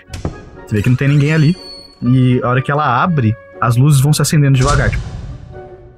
E vai iluminando a sala É um inteira. enorme. É uma sala grande, é uma sala aí. Tipo, enquanto o quarto de vocês tinha o quê? Vamos dizer. Ah, é um, é, um, é um depósito que eu entrei. É tipo. Um, é um almoxarifado, é um negócio menor. Imagina, tipo, Tá. uma sala de colégio, por exemplo. Tá, sabe? tá é bom. desse tamanho, Uhum. assim, sabe? Com várias prateleiras, com várias coisas é, en- entulhadas, e você vê que você tem uma mesa na sua frente ali, tem umas caixas. Beleza, eu vou ver o que, que são essas caixas na mesa. Essas coisas mais recentes. Você vê que, tipo, essas caixas estão todas embrulhadas e são, tipo, algumas caixas. é, elas têm, o que, mais ou menos? Uns 50 centímetros por 50 centímetros, sabe? Uhum. E eu vou você. procurar caixa com o nosso nome. Ok. Então você entra, começa a procurar e o esquilo bate lá fora, né? Puf, e começa. Então, assim, vocês começam a escutar um unissono de pessoas gritando dentro das celas. Me Uma barulheira, parece que vocês abriram a porta do inferno, praticamente, de tantos gritos que estão tendo ali. E, obviamente, esse grito mescla com o grito da doutora que tá gritando ali atrás da porta. Então, praticamente um pandemônio se toma lugar ali onde vocês estão. E você, Esquilo, começa a ouvir os guardas ali na, na guarita falando: Puta que pariu, o que aconteceu? Você escuta, tipo, barulho de equipamento sendo pego, alguma coisa de energia é, sendo carregada. Você... Você vê, tipo, que os caras estão começando a se equipar com coisas ali. A Aline, ela tá procurando ali no almoxarifado caixas procurando o telesonho. Enquanto o Arthur tá procurando caixas com o nome de vocês. Por favor, os dois joguem dados. 11. 13. Ok, vocês dois começam a procurar ali. É 11, você começa a rasgar esse- um papel que tá em volta, assim, um papel meio que envelope, sabe? Da- dessa caixa, e você vê que, tipo, é uma caixa de remédio, uma caixa, tipo, que não tem nada a ver com o que você tá procurando. Você põe pro lado. Arthur, é mais fácil o que você tá procurando, na verdade, porque vocês foram as últimas pessoas que entraram ali. Então a primeira prateleira tá ali. Quatro caixas, uma com cada nome de vocês. Eu já vou na minha caixa, já abro ela, pego o conteúdo e já vou pegar aquele baralho velho de papel Uhum. Que a gente tava jogando há alguns anos. Procuro as fichas de, de pôquer e já falo pra Aline, Aline, libera a mesa aí, libera a mesa aí, Aline, vamos jogar. Caralho. Chama o Ramon, chama o Esquilo, vamos jogar. Eu olho pra ele e penso, pode crer. E eu começo a tirar as coisas assim da mesa. Caralho. Beleza, você começa, tipo, jo você tá jogando as coisas no chão? O que, que você tá fazendo? Não, eu tô tirando. Tá, você Eu tá tirando, beleza. jogando, Então você tá tirando. tomando um tempo pra poder tirar as coisas do cima da mesa. É. Tá, beleza. E eu grito pro corredor, né? Falando: Ramon, entra aqui dentro! Inaudível, tá? Tipo uma zona. Vocês conseguiram conversar ali dentro porque vocês estão dentro de uma sala. Entendi. Eu grito de qualquer forma. Ok. Ramon, você vê, tipo, ela gritando. Cara, é- é- a, a reação é tipo enfiar, enfio a cabeça e falo, desculpa, o que, que eu fiz? Tirando que ela já estava brigando comigo de novo. Ramon, quem consegue invocar o capeta é você, cara. Chama ele aí. Eu tô correndo de volta e no caminho pra encontrar onde o pessoal, que porta que eles entraram, eu vou fechar a porta da cela que a gente veio Beleza. e vou entrar de cabeça já na porta que, onde eles estão. Conforme você começa a sair ali de perto do final do T, você escuta, tipo, eles terminando de, de se arrumar assim, falando, vamos. E você escuta, tipo, um marchar no corredor ali, em meio a toda aquela gritaria. Você sai correndo no corredor, fecha a porta. e Rola um D20, vamos ver o quão rápido você vai ser pra fazer isso. Ixi. 19! Esquilo, você escuta do o tipo, vamos. Você sai do pau e você usa a sua inércia, né, enquanto você tá correndo, pra puxar a porta. Então, assim, você não para. Você puxa a porta, bate e você já mergulha pra dentro da sala, porque é a sala logo do lado. Mano, tô, tô levando o Ramon no ombro. Posso dar essa migué? Pode, pode, beleza. Aline, você vê que o Ramon tá, tipo, na sua frente ali conversando com você, você só vê uma figura voando atrás do Ramon. É o esquilo, assim. E ele, tipo, pega o Ramon e joga pra dentro. Cai vocês três no chão, um em cima do outro. Fecha a porta, fecha a porta, os polícia estão vindo. Eu levanto o cartão que tá comigo assim. Arthur, pega o cartão, pega a porta. Eu já passo a mão no cartão e tranca a porta.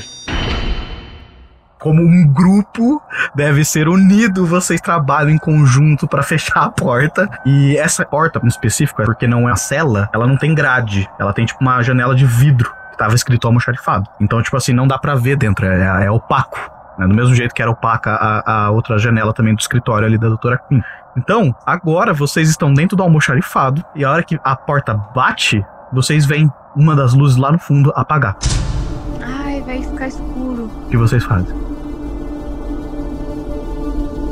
Bate a mão no interruptor na parede.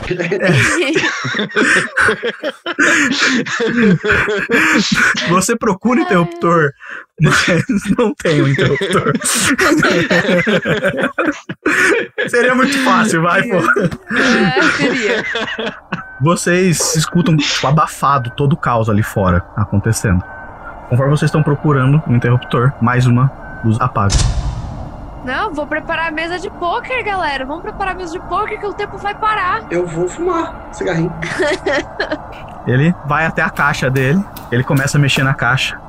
A penúltima luz apaga, fica só a luz onde vocês estão. Ramon, você tá mexendo na sua caixa, você encontra o seu isqueiro, seu maço de cigarro, você pega. E a última, a luz apaga. Você abre o isqueiro, acende e puxa. Isso, Ramon, que boa ideia usar esse isqueiro pra iluminar a sala. Não, na verdade eu só, eu só consigo jogar poker fumando. Ô, galera, vamos jogar pôquer, vai.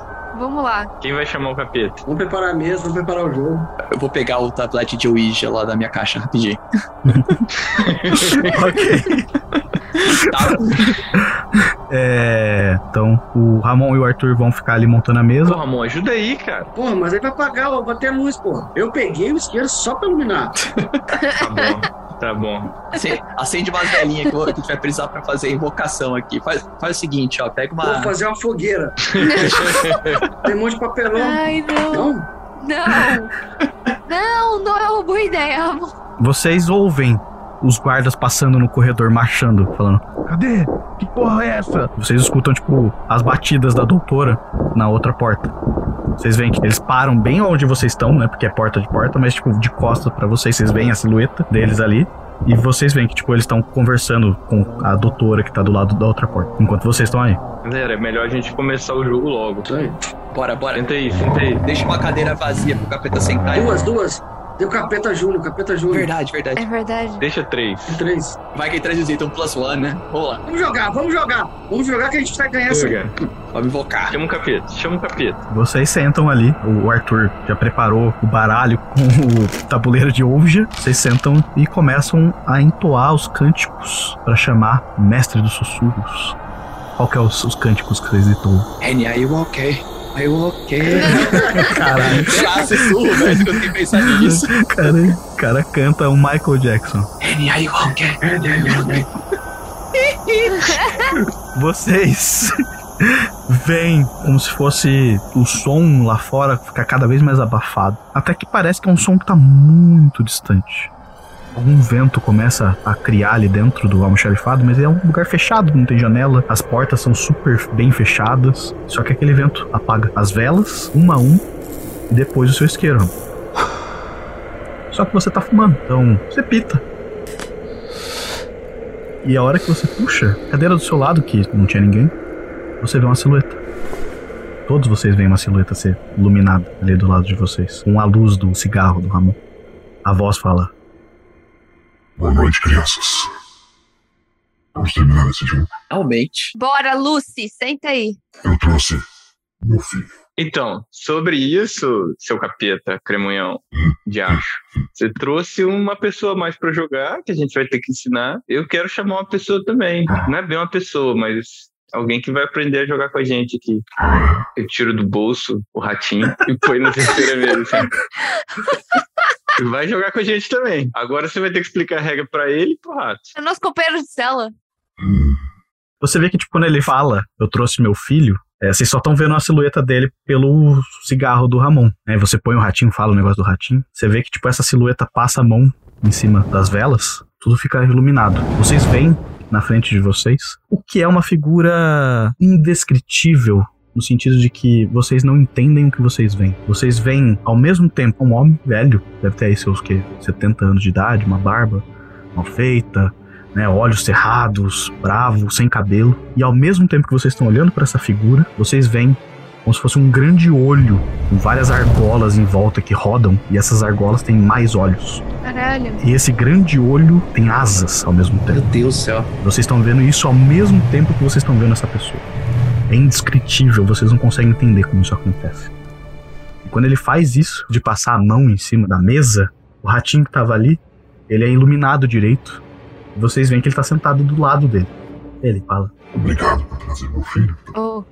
E tipo, uma criança senta ali onde tava. Uma criança bem com aquele cabelinho bem tigela, olhos verdes bem claros, bem branquela, como se ela nunca tivesse visto a luz do sol. E ela sorri. Obrigado. Ele olha pra vocês. Se vocês ainda quiserem chamar alguém, nunca tenho medo de perder. Ah, eu sei, eu, eu sei quem eu vou chamar. A grande goleira. Isso, Ramon, chama ela. Grande goleira. Quem seria grande goleira? Eu começo a, a rezar. Ok, você começa, Mano, eu quero muito escutar essa reza. Qual é a reza? Nossa Senhora das Fofocas, que aquele dia viu o Arthur sair pelado pela rua, semi-bêbado. que viu a Aline pegando biscoito escondido na casa da mãe dela. Que viu o esquilo, menino safado, colando na prova de matemática.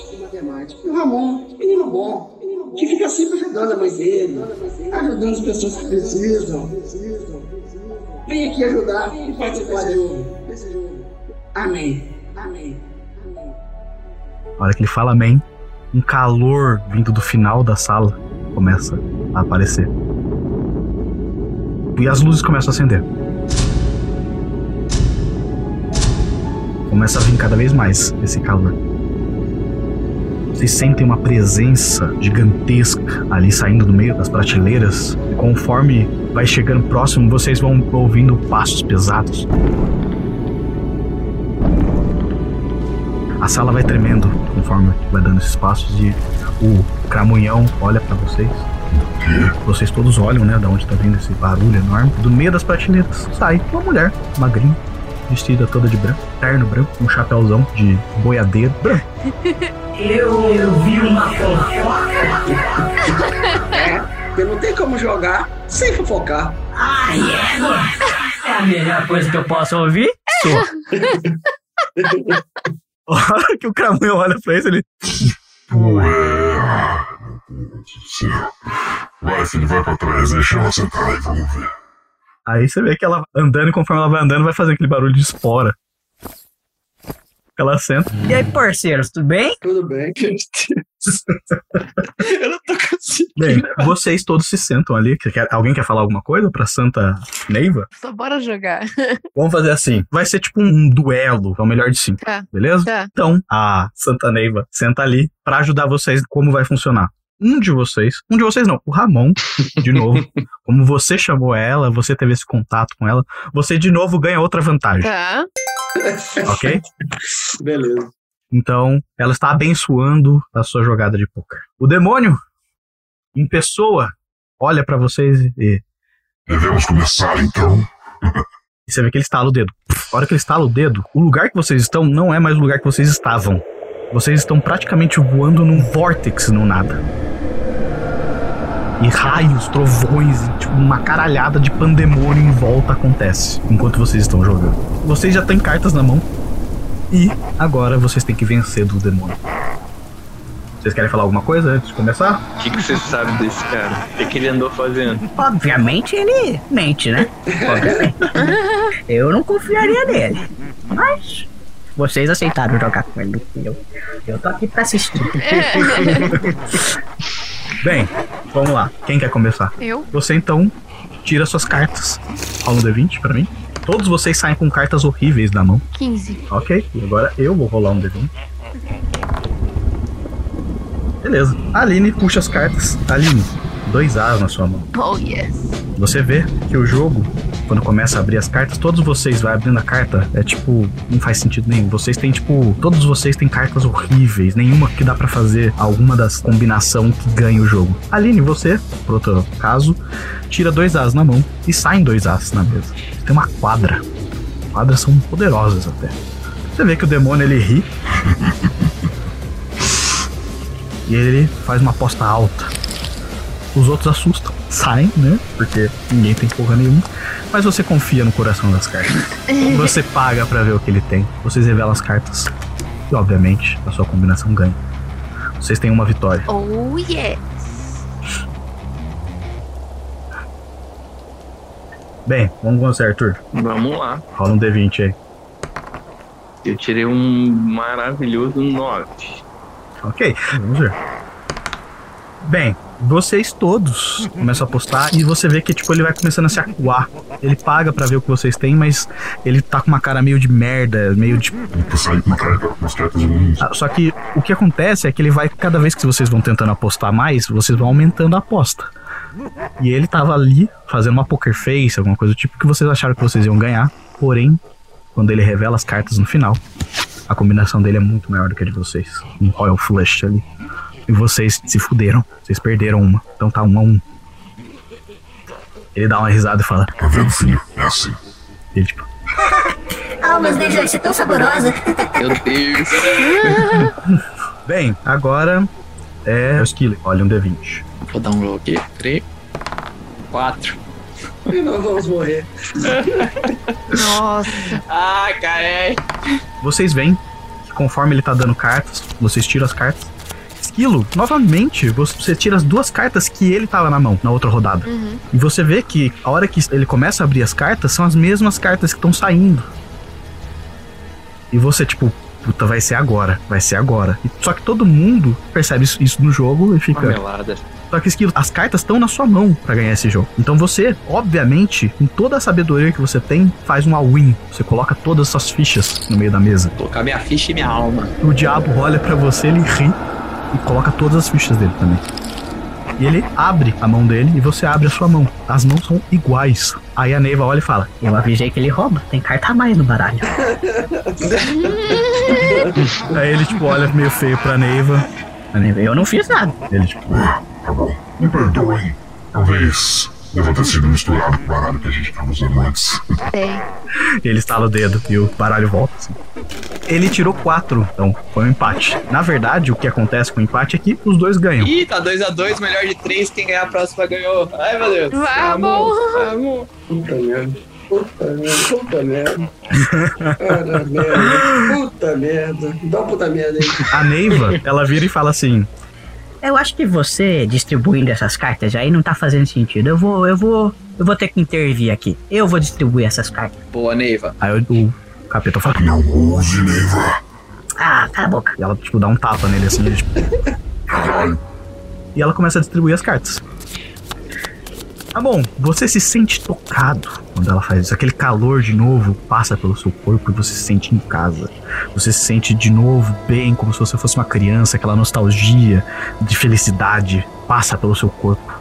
Você abre a sua mão e olhe dois d E agora eu vou fazer esse gol. Ó, ó, começou com 5. Nossa. Ai, caralho. Você tira suas mãos e você vê que são dois seis. Então, tipo, essas são cartas horríveis. Ah, não. 20. 20 natural? Ah, Caralho! Hora. Fechar bem. Da hora, da Dá pra hora. ver, não, usa da falha. É, ah, tudo bem, tudo bem. A gente acredita, a gente acredita, fica tranquilo. sei, vou tirar até o. Da hora. Momento histórico. Momento histórico. Você, Você só tirou um. você abre a sua carta. Você vê dois seis na sua mão. E você dá aquela franzida de, sabe, tipo, de cara do tipo, fudeu. O diabo, por outra vez, ele olha pra você. E ele, tipo. E você vê que ele dá um. A hora que ele dá a win, a Neiva olha pra você. Você olha pra Neiva.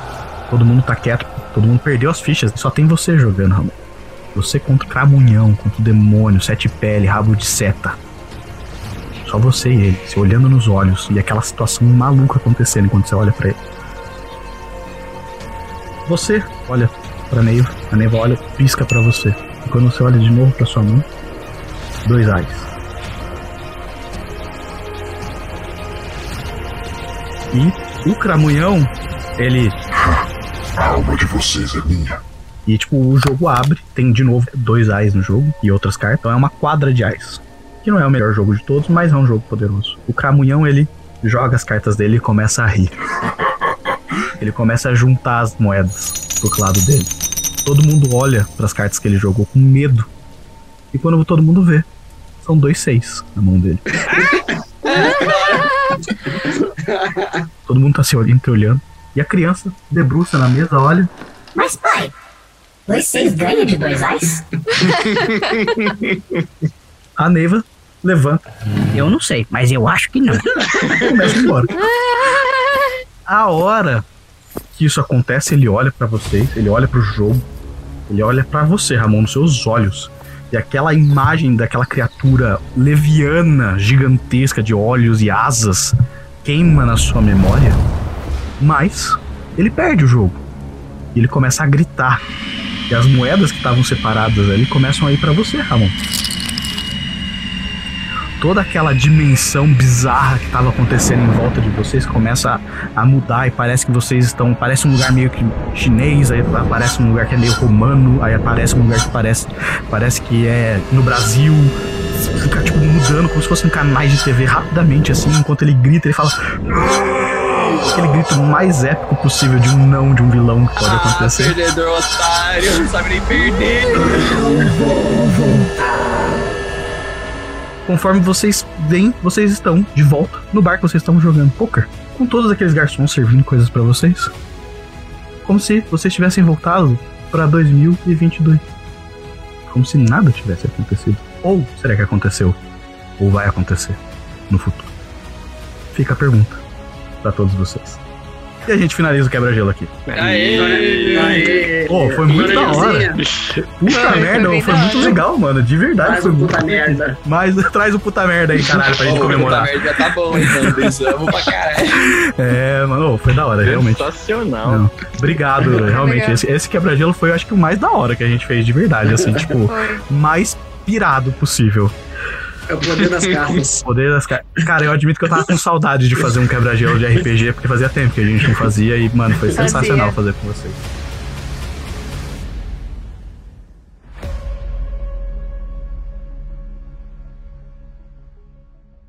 Essas referências que vocês estão trazendo, tarô, por exemplo, vocês já mexeram? Eu imagino que vocês devem ter, obviamente, estudado sobre tarô para poder usar alguma coisa do tarô. Mas vocês já mexeram de tirar a carta de tarô, alguma coisa do tipo, ou, ou, ou não?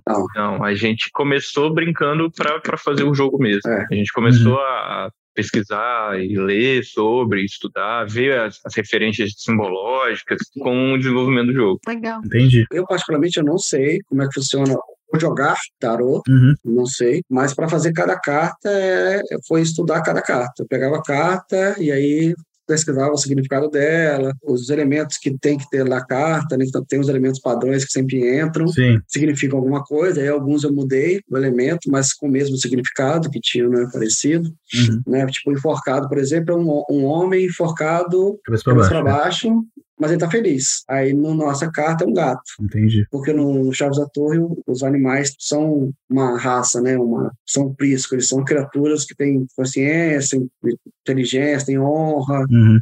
têm uma certa tranquilidade perante o perigo. Uhum. Eles representavam mais o enforcado do que o humano no nosso jogo, assim. Entendi. Legal. Mas assim, é porque eu, eu não acredito em Deus, eu acredito numa. Eu acredito numa força maior, vamos dizer assim. Sabe? Mas, tipo, eu já tirei tarô. Eu tinha um tarô antigo, um tarô medieval. E era, tipo, lindo. Eu ficava, na verdade, impressionado pelas ilustrações. E eu, eu nunca acreditei em tarô, vou deixar muito claro, tá? Eu, eu tirava pra mim e pros meus amigos pra gente, tipo, "Ah, vamos ver qual é a sua sorte. Mas a mesma coisa que eu sinto, né, das cartas, por mais que sejam ilustrações completamente diferentes, tanto das que vocês têm na Chaves da Torre quanto medieval, são, o que me passa a informação é uma coisa parecida com o do tarô, que é essa coisa misteriosa, essa coisa de, tipo, o que isso pode dizer? Né? Isso pode dizer tanto, por exemplo, tem uma carta aqui de vocês que fala, tipo, desde herança até veneno. Então, tipo, uma carta de tarô, ela tem abertura de falar desde herança até veneno.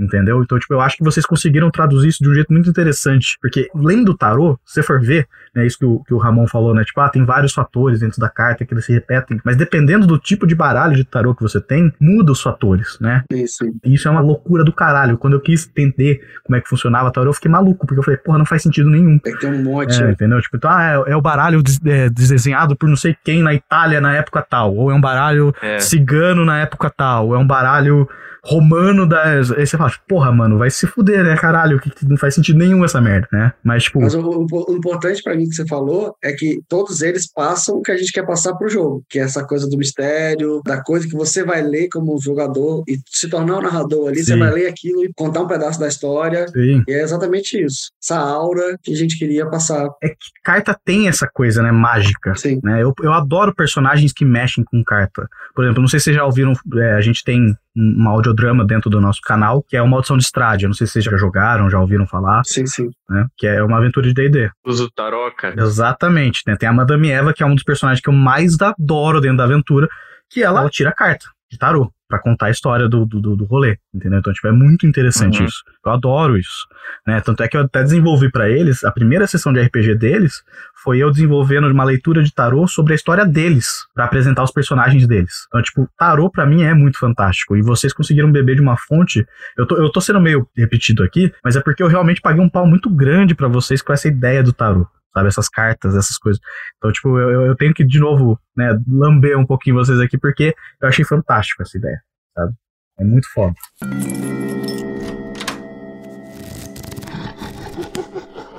Eu sou metido a, a fazer jogos. Eu e a Aline, a gente tá criando um jogo junto. Tipo, a maior dificuldade que eu tenho é sistema.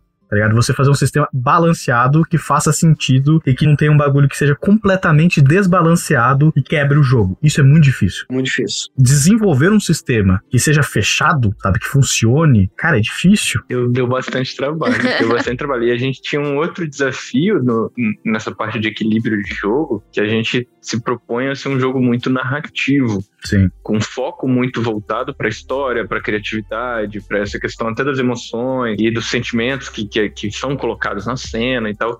Então, a gente não tinha que equilibrar só número. Sabe? A gente não tem um jogo onde a gente tá falando de bônus disso, bônus daquilo, e uma classe que é combada, apelona. Uhum. Não, a gente tá falando de como uma palavra se destaca acima das outras na carta e, e aquela palavra tá sendo super usada, ou ela tá super versátil Uhum. diante das outras e elas acabam ficando sem uso, ou a, a É extremamente abstrato. É exatamente, é, um, é um equilíbrio diferente, sabe? É um equilíbrio que, que é um equilíbrio que a gente tem que tentar permear o que, que o jogador tá pensando Uhum. quando ele interpreta aquelas palavras. Sim. É diferente, assim. Uhum. Nossa. Mas o principal é, é jogar pro caramba. É. Sim. Que, aí, que é onde a gente tira a nossa amostragem. Uhum. Que é onde a gente fala, cara, isso aqui tá saindo toda hora, ou isso aqui não tá sendo usado, vamos chamar mais atenção disso aqui, tá? Vai, bola. E vocês chamam gente pra jogar com vocês ou vocês jogam só vocês? É tipo, é só vocês, assim, ou vocês têm outros. É, ou, ou, tipo, mas assim, não, não só no sentido de vocês chamarem pessoas com vocês, mas vocês têm outros grupos, tipo, além o de vocês que testa pra vocês? Ou é, tipo, geralmente uma coisa mais fechada pra vocês? A gente fez um playtest aberto pra comunidade, foi em novembro e dezembro do ano passado, né, Ramon? Foi.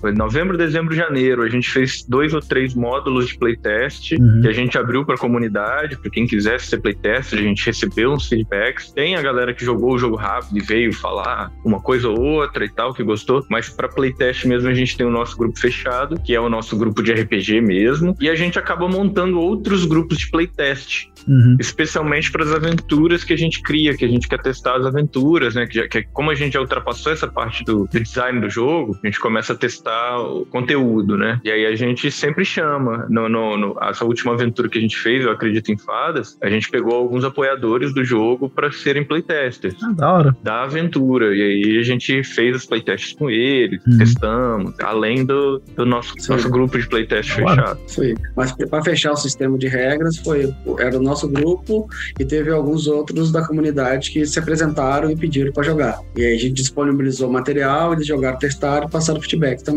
Então é uma- são grupos, né? É. Mas por quanto tempo, assim? Durante esses dois anos rolou isso? Ou é uma coisa mais recente, o último ano? Não, é, foi mais pro último ano. A gente ficou só nós jogando muito tempo, né? Uhum. foi mudando, mudando, mudando. Quando a gente achou que já tava redondo, quando a gente achou, a gente passou para outras pessoas que passaram outros feedbacks, outras visões. Uhum. Aí alterou alguma coisa ou outra, assim, e aí seguiu. Porque o mais importante para um, um sistema é ele não ser quebrado. Uhum. Durante esses anos, a gente jogou jogos, teve um jogo especial, que eu não vou falar o nome, mas que ele era, parece que o cara nunca testou, sacou? Que ele era quebrado. A gente chegou numa cena final de lutar contra o chefe e o jogo travou porque o sistema quebrou. Caralho. Eita. A gente não fechou o jogo. A gente não conseguia acertar o bicho, nem o bicho conseguia acertar a gente. Quebrou. Nossa, A gente ficou meia hora nisso e a gente parou, é. Ô, Ramon, fala aí qual que é o sistema, eu corto do podcast, que eu fiquei curioso agora. Pode, pode falar, eu, eu vou cortar. O nome do jogo é.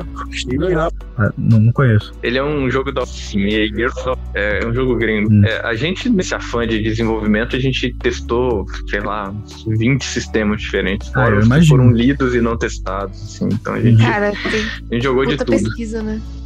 A gente jogou de tudo. Ah, já entendi então porque que na aventura teve criatividade pra caralho. Aí, ó.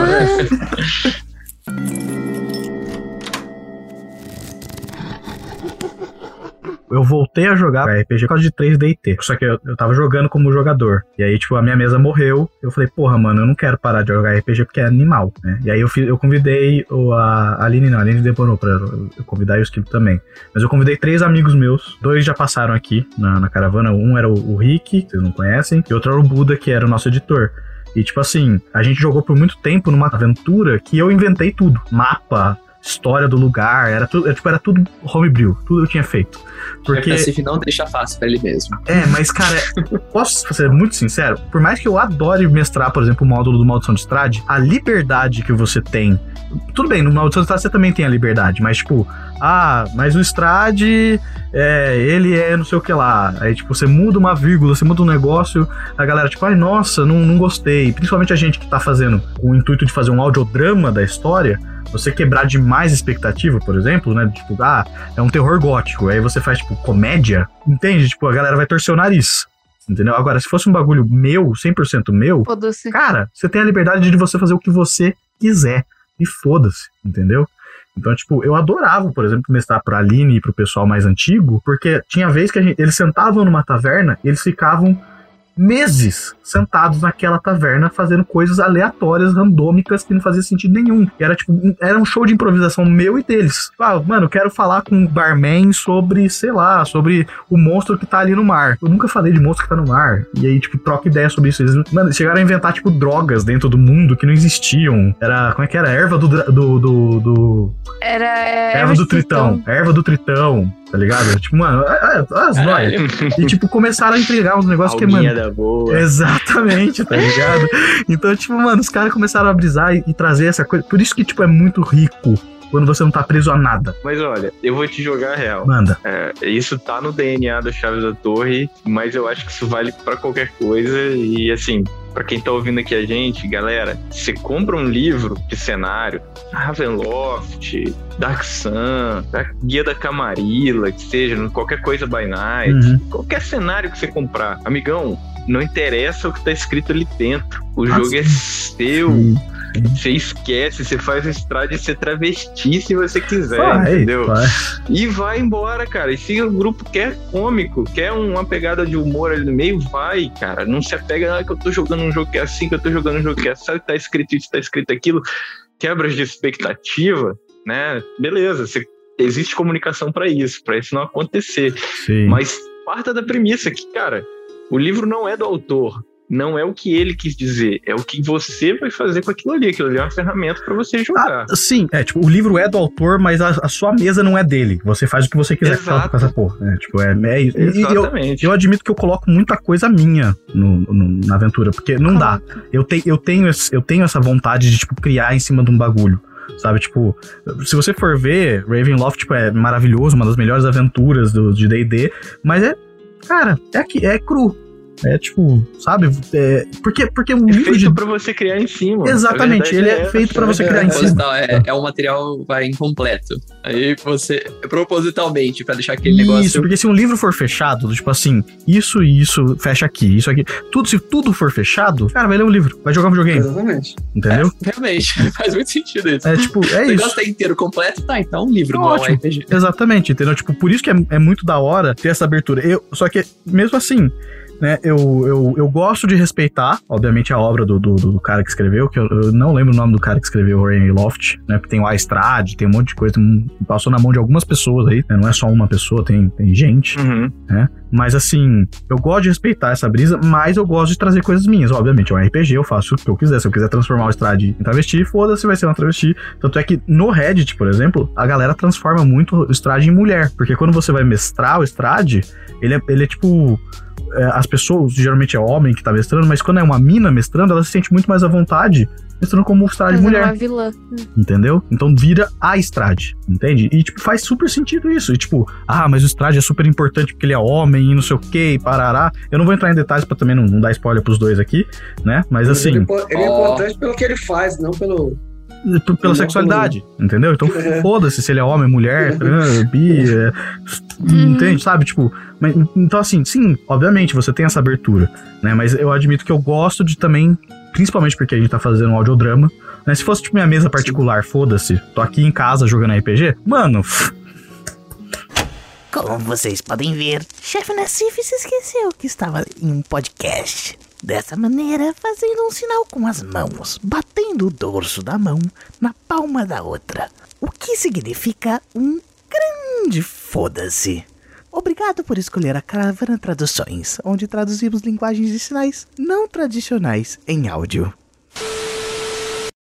Eu queria puxar um outro assunto que tava lá no começo, a gente falou um pouquinho disso, mas eu queria saber de algumas outras referências. Vocês falaram de, do Neil Gaiman e do, do Gabriel Garcia, lá do 100 Anos de Solidão. É, mas assim, por exemplo, jogos, música. Por exemplo, vocês, quando vocês estão trabalhando, vocês, estão, vocês escutam música pra inspirar vocês? Que jogos vocês jogam? Né? Porque, tipo, mano, é, é muito interessante ver qual é a fonte que vocês bebem também, pra vocês fazerem o que vocês fazem. Cara, música, por exemplo, eu, eu escuto tudo, assim, sabe? Tipo, eu escuto um David Bowie e na sequência eu boto um sertanejo, por exemplo. Da hora. Ah, que legal. É, eu, eu escuto- eu gosto de tudo, assim, gosto muito, assim. Depende muito do, dos- do clima da hora. Tipo, tô a fim de sofrer, aí eu boto lá.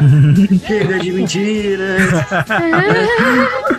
aí, né? Mas ao mesmo tempo, né, boto um, né? Por exemplo, a última aventura nossa, o David Bowie pra mim é, é, é o artista, assim, eu gosto, eu sou fãzaço, assim. Fã, Uhum. Pra mim, fala referência de música, pra mim é o David Bowie, assim. Hora. Tanto que a última aventura nossa, das fadas, quando o Arthur perguntou se dedica o jogo, fala a dedicatória aí. Aí a dedicatória eu fiz pra ele. Da hora. Não, não é explicitamente, mas tá pra ele.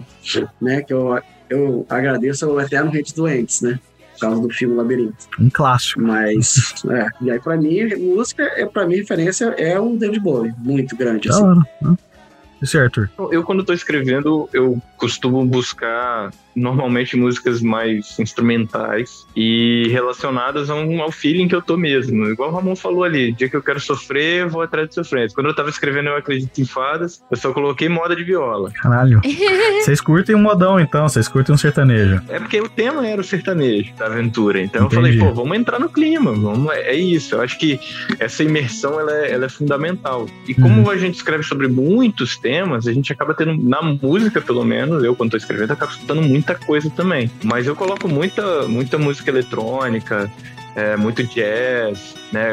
É muita coisa com, com grande conteúdo, assim, com um monte de coisa Uhum. acontecendo ao mesmo tempo, talvez. Eu acho que a minha cabeça ela funciona Entendi. no 220 ali pra tentar entender tudo junto e aí acaba virando essa doideira. para. Você curte tipo umas big band, assim, os bagulho, tipo, com muito instrumento, muita caos comendo, assim. É, Principalmente curto, jazz, né? curto bastante. Tipo, É. uns, uns jazzão, aí, assim.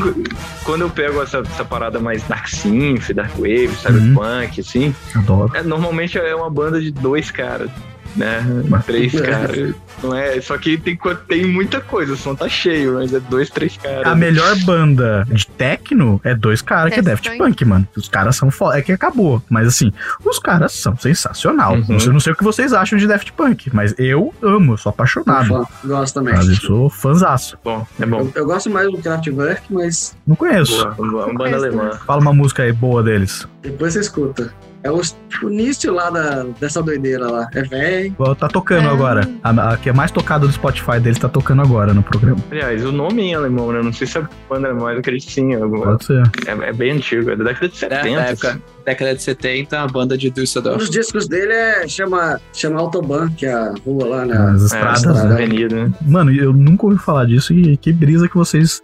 Porque eu sinto uma vibe um pouco, principalmente a gente parou quando a gente tava lá na DOF e a gente parou no, no lugarzinho de vocês ali, justamente por causa da capa. Ai, né? A capa, eu falei, caralho, que porra é essa? É muito da hora. É uma pessoa com um triângulo na testa, em volta da testa, e um- umas luzes vermelhas atrás, um- como se fossem uns prédios. É uma coisa muito louca.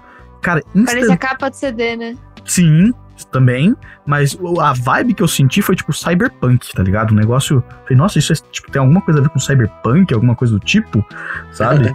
Então, tipo, foi muito foda, porque eu parei ali e falei, porque não tem. Porque se você for olhar de verdade, não tem referência cyberpunk nessa imagem, né? Mas, tipo, parecia algo tecnológico, parecia tipo uma estrada pra mim, sabe? Tipo, quando os, os carros de, tira aquelas fotos de disposição alta Uhum. e fica, tipo, marcado as luzes vermelhas, parecia um negócio meio assim pra mim, sabe? E, cara, eu fiquei impressionadíssimo com a arte, né? Eu já falei várias vezes parabéns pelo trabalho de vocês, mas Ramon, é foda pra caralho, né? Então, tipo, agora eu consigo ver que vocês têm uma pegada que tem um pouco de techno aí e tal, e da onde vem um pouco Ah, essas mas brisas. é. Eu acho que é o lado mais eclético mesmo deles, assim. É, é uma, uma zona, cara. Se você separar, É. você cair, cair no mundo dos esquecidos, cara, você vai ver de tudo ali dentro, sabe? Forte. Então não tem, a gente não tem como virar e falar, porra, vai escutar um doom metal. Qual é o seu processo e- criativo? Caos. Olha, Quanto mais eu pra melhor. te dizer que a Chaves da Torre, o processo criativo dele foi totalmente caótico. Eu não, eu não fazia ideia de como escrever, de como produzir. Então, Uhum. cara, foi canelada atrás de canelada, experimentação atrás de experimentação e tal. Agora, depois de quase dois anos Ramones aí três, de murro em ponta de faca, talvez, né? Uhum. Eu comecei a estudar um pouco de game design, estudar um pouco de gestão de processo, procedimento. Tô fazendo um curso e, cara, eu tenho. Agora eu tô conseguindo entender, talvez assim. Que exista um processo muito mais fácil do que aquele que eu fiz. Cara. Eu- se eu tivesse que fazer tudo de novo hoje, seria muito mais macio, muito menos desorganizado. O livro já tava pronto já. O livro já tava pronto. Exatamente, o livro já estaria pronto. Mas é tipo. É character development. É tipo, mano, você tá se desenvolvendo também. A gente, Vai so- crescendo. nós somos Sim. personagens também. Entendeu? Então. É, e, e essa bagagem autodidata aí do Arthur escrevendo, descobrindo isso tudo na ponta da faca, porra, valeu pra caramba, bicho. Porque Valeu. Com certeza. Valeu, porque hoje, hoje, quando eu pego pra estudar e vejo quais são os modelos usados, eu falo assim, pô, isso aqui eu já fazia do meu jeito. Uhum. Sabe, isso aqui é- tá parecido mais ou menos com o que eu faço, mas vou adaptar e chegar no meio termo do que eu fazia, com o que eu tô aprendendo a fazer e chegar no meu próprio processo criativo, sabe? Sim. Uhum. Mas é, é valioso, né? É valioso. Só que ao mesmo tempo é doloroso também, né? Mas assim, um bagulho que eu penso muito é tipo, existem vários caminhos que a gente pode trilhar pra fazer as coisas que a gente quer. Caminhos fáceis, caminhos difíceis, caminhos praticamente impossíveis, caminhos que a gente nem sabe que existem, mas existem caminhos. Então, tipo, geralmente os caminhos mais fáceis são, tipo, vai não vai ser não vai ter tanto resultado positivo, sabe?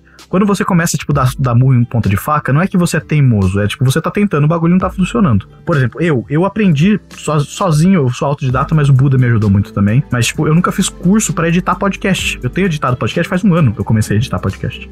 Tá ligado? Então, tipo, eu entendo você falar, tipo, ah, porra, muito em ponto de faca, muita, muito erro. É, mano, é isso, é, isso eu acho que é pra tudo. O Esquilo é, é, mexe com TI, a Aline mexe com, com arte, desenho, Ramon também mexe com arte.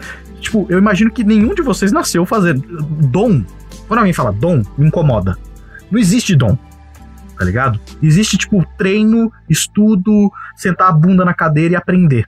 Tá ligado? Não imagino que, tipo, o o Ramon saiu do útero da mãe dele e é tipo, ah, eu tô pintando, eu sei fazer os bagulho aqui.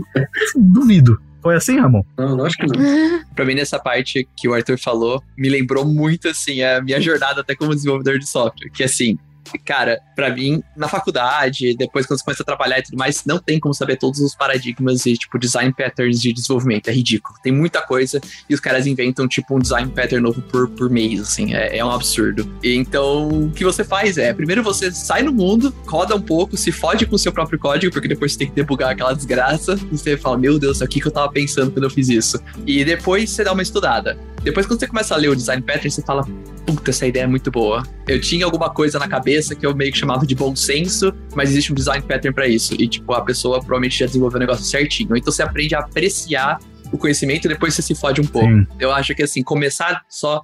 Ah, vou fazer um jogo. Começa fazendo um curso de game design. Não, tenta fazer o jogo um pouco. Você se fode um pouco e depois vai estudar. Tipo, você, você apreciar o que você tá estudando naquele momento. Porque eu não conseguia, tipo, de cara, antes de escrever um código, pegar e estudar um design pattern. Pra mim tava muito abstrato. Então eu falava, meu, eu quero codar. Escreve alguma coisa, vai dar errado, eu vou me fuder, depois eu volto pra estudar, pra ver, tipo, o que, que eu poderia ter feito pra dar certo aquilo lá. então, pra mim, funciona muito desse jeito, assim. Pegando essa alegoria que você usou, Narciso, Hum. A gente tem vários caminhos que a gente pode seguir, e eu não sei se o caminho mais rápido normalmente é o, é o errado, sabe? Depende de onde você quer chegar, na verdade. Exatamente. Porque eu acho que além do caminho, tem o meio de locomoção que você tá usando. A gente Sabe, pode colocar é isso, né? Faz sentido, Você faz pode sentido. estar descalço, você pode estar de chinelo, você pode estar de bicicleta, você pode estar com um carro, uma moto, um avião. Eu acho que o processo criativo é o veículo. Independente de aonde você queira chegar, se você vai chegar lá mais rápido, mais devagar, ou sujo ou limpo, vamos dizer assim, da poeira da estrada, Uhum. depende mais do veículo que você está usando do que efetivamente do caminho que você está trilhando. Então, criar um processo criativo, entender como a sua cabeça funciona para aquilo ali, demanda um autoconhecimento que eu acho que possivelmente quem está começando ainda não tem, porque ele vai ter que testar, ele vai ter que aprender. Só que não, eu, eu, particularmente eu sou adepto daquele, daquela coisa que você só pode aprender colocando a mão na massa. Eu acho que assim, você não precisa sofrer para aprender. Você Não. pode ouvir o conselho de quem já sofreu e passar por aquilo. Só que às vezes é difícil. Às vezes você aprende muito mais quando a coisa acontece com você. Mas acho que isso vai muito de, de experiência pessoal. A jornada é de cada um, né? Se você começa a comparar a tua jornada com a jornada dos outros, você vai, você vai se fuder completamente. Não, não, não faça. Mas é realmente esse negócio de. Cara, faz a sua. Tem, tem alguém que pode virar e falar assim: sobe na bicicleta e vai. Tem gente que fala: arranja um carro. Você você prefere ir a pé, vai a pé. É isso aí. E, e R, não, não tem problema. Co- Comece a pé, você gosta de ir a pé. Aí de repente você repara que você- talvez uma bicicleta agora, nesse momento na sua vida, seja melhor. Entendeu? Eu acho que é, é pôr a mão na massa, é, pra mim, é justamente tipo R. R muitas vezes. Aprender errando, né? Porque a- às vezes pode ter, realmente ter trocentas pessoas falando: não faça isso que você vai se fuder. Não faça isso que você vai se fuder. Às vezes você tem que ir lá fazer e se fuder. Pra olhar e falar. Realmente. Realmente. Não devia ter feito. Caralho, Mas- tamo, tamo muito coach hoje. É, mas porque faz parte. porque- é, e porque também às vezes é melhor, tipo, alguém fala, não, vai, não faz isso, vai se fuder. Mas, mas você pensa, tá, mas se eu não fizer isso, eu vou fazer o quê? Você não tem outra ideia? Faz. Cara, exatamente. É melhor do que estagnar. Você tem que Exatamente. passar pelo processo. Você tem que passar pelo tem, processo. se você não tem outra opção, você vai na que você tem. Uhum. E aí depois você vai passar por ela e você vai parar, vai pensar, igual o Esquilo falou. Pô, tinha, tinha uma coisa boa ali. É isso aí. Vou, vou pegar ela e vou usar. E é nessa brincadeira que a gente faz 12 versões de um mesmo sistema. Pois é, mano. Mas, ó, puxando isso que você falou, tem uma frase que eu, eu tenho quase certeza que não é verdade, mas são, são, são frases assim que é de. Frase que você leu no Facebook. Exatamente, sabe? Quando tem a foto do cara, o fundo preto e aspas ali, tipo, esse cara falou isso. Entre aspas, eu não disse essa porra. Exatamente, é, é- é essa citação que eu vou fazer de Thomas Edison, que ele, quando É. ele inventou a lâmpada, acho que eu já até falei isso em outro podcast, mas é, quando ele inventou a lâmpada, os caras, nossa, que foda, você inventou a lâmpada, né, parabéns, ele, não é que eu inventei a lâmpada, eu inventei mil maneiras de como não fazer uma lâmpada, entende? É isso aí. Ah, Pode não ser é aí. verdade que ele falou isso, tá? Mas a ideia por trás dessa brisa é muito foda. Porque, tipo, mano, você não vai fazer de primeira. É o que eu tava falando. Você não vai nascer sabendo desenhar, fazer um jogo, codar, editar um podcast. Você não vai saber, entendeu? Então, tipo, você tem que desenvolver maneiras. Ah, da hora você escutar alguém que sabe. Porra, foda pra caralho. Se você tiver alguém que tem tempo pra te explicar, ou se você tiver dinheiro pra pagar alguém, maravilha.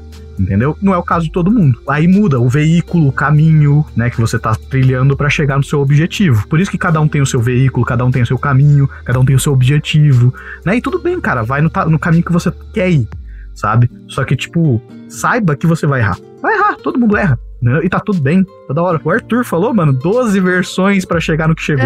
Foda. Caralho, tá ligado? É, não, se fosse a primeira eu tava com vergonha aqui hoje, sabe? não dá, eu, eu pego pra ler os antigos e eu falo, caraca, é como o, o Esquilo falou, tem uma ideia boa aqui no meio, sabe? Que, que persistiu, que mutou e se transformou em algo, deu forma, né? Mas tinha um complexo de coisas ali que eu olho e falo assim, cara, isso não ia funcionar. Sabe? Hoje, eu, hoje eu entendo isso. Mas na época eu escrevi aquilo, achando que ia funcionar. Olhou, botou as duas mãos na cintura, punho fechado e falou assim: tá bom pra caralho. Bonitão esse bagulho. Puta merda, jogar no lixo. Nossa, pra mim, pra mim é muito isso, cara. Eu escrevo código, às vezes, achando que eu tô arrasando. Eu falo, nossa, esse código tá, ó, muá, tá brabo. Uma bosta. Alguém vai olhar isso aqui e vai, vai chorar de emoção. Puta, eu volto dois meses depois e eu falo onde que eu tava com a cabeça. Eu tava bêbado quando eu escrevi essa merda, não é possível. Eu acho, que- eu acho que com tudo, tem às vezes uns desenhos que eu tô fazendo assim, e eu tô tipo, oh yeah, nossa, é isso aí agora. Eu, eu afasto a folha, eu olho. Meu Deus. Cara, eu tenho uma memória, eu tenho uma memória, porque eu sempre gostei dessa brisa de desenvolver jogo e tal, né? E eu tava na segunda série, porque eu lembro que era minha professora da segunda série. E eu fiz, eu desenhei um labirinto. Sabe aqueles labirinto de, de, de você ir com lápis e você tem que passar pelo labirinto? Eu desenhei pra ela e eu falei, isso aqui tá foda. Ela nunca vai conseguir sair dessa porra. E eu dei na mão da minha professora e falei, eu duvido que você sai. Mano, ela tirou tanto sarro de mim. Eu, eu amo a minha professora da segunda série, Simone, um beijo pra você. Mas assim, ela pegou e falou, tipo, ah, então eu vou andar por aqui, eu vou dar uma volta aqui, eu vou fazer isso aqui, e tipo, tirando sarro, e eu saio por aqui. Eu fiquei, caralho, mano. Eu sou um bosta. eu não sei porra nenhuma. Entendeu? Então eu acho que é, é isso, mano. É tipo, é aprender a fazer coisa. É errar e a chegar. Sempre, sempre bom estimular as crianças. né? Sempre bom pra caralho. mas, mas eu tenho uma, é uma memória que eu guardo com carinho, tá? Não é com, não é com áudio, não. Porque, principalmente porque eu adorava essa professora. Mas, bem, galera, eu vou agradecer que vocês estiveram com a gente até aqui. Eu vou pedir pra vocês fazerem um jabazinho de vocês, onde a gente encontra vocês, onde todo mundo encontra vocês. Como é que faz pra achar as chaves da torre? Então, primeiro, agradecer a oportunidade de estar aqui, de jogar, Uhum. né? Pô, foda pra caralho, não imaginei que ia jogar RPGzinho no sábado.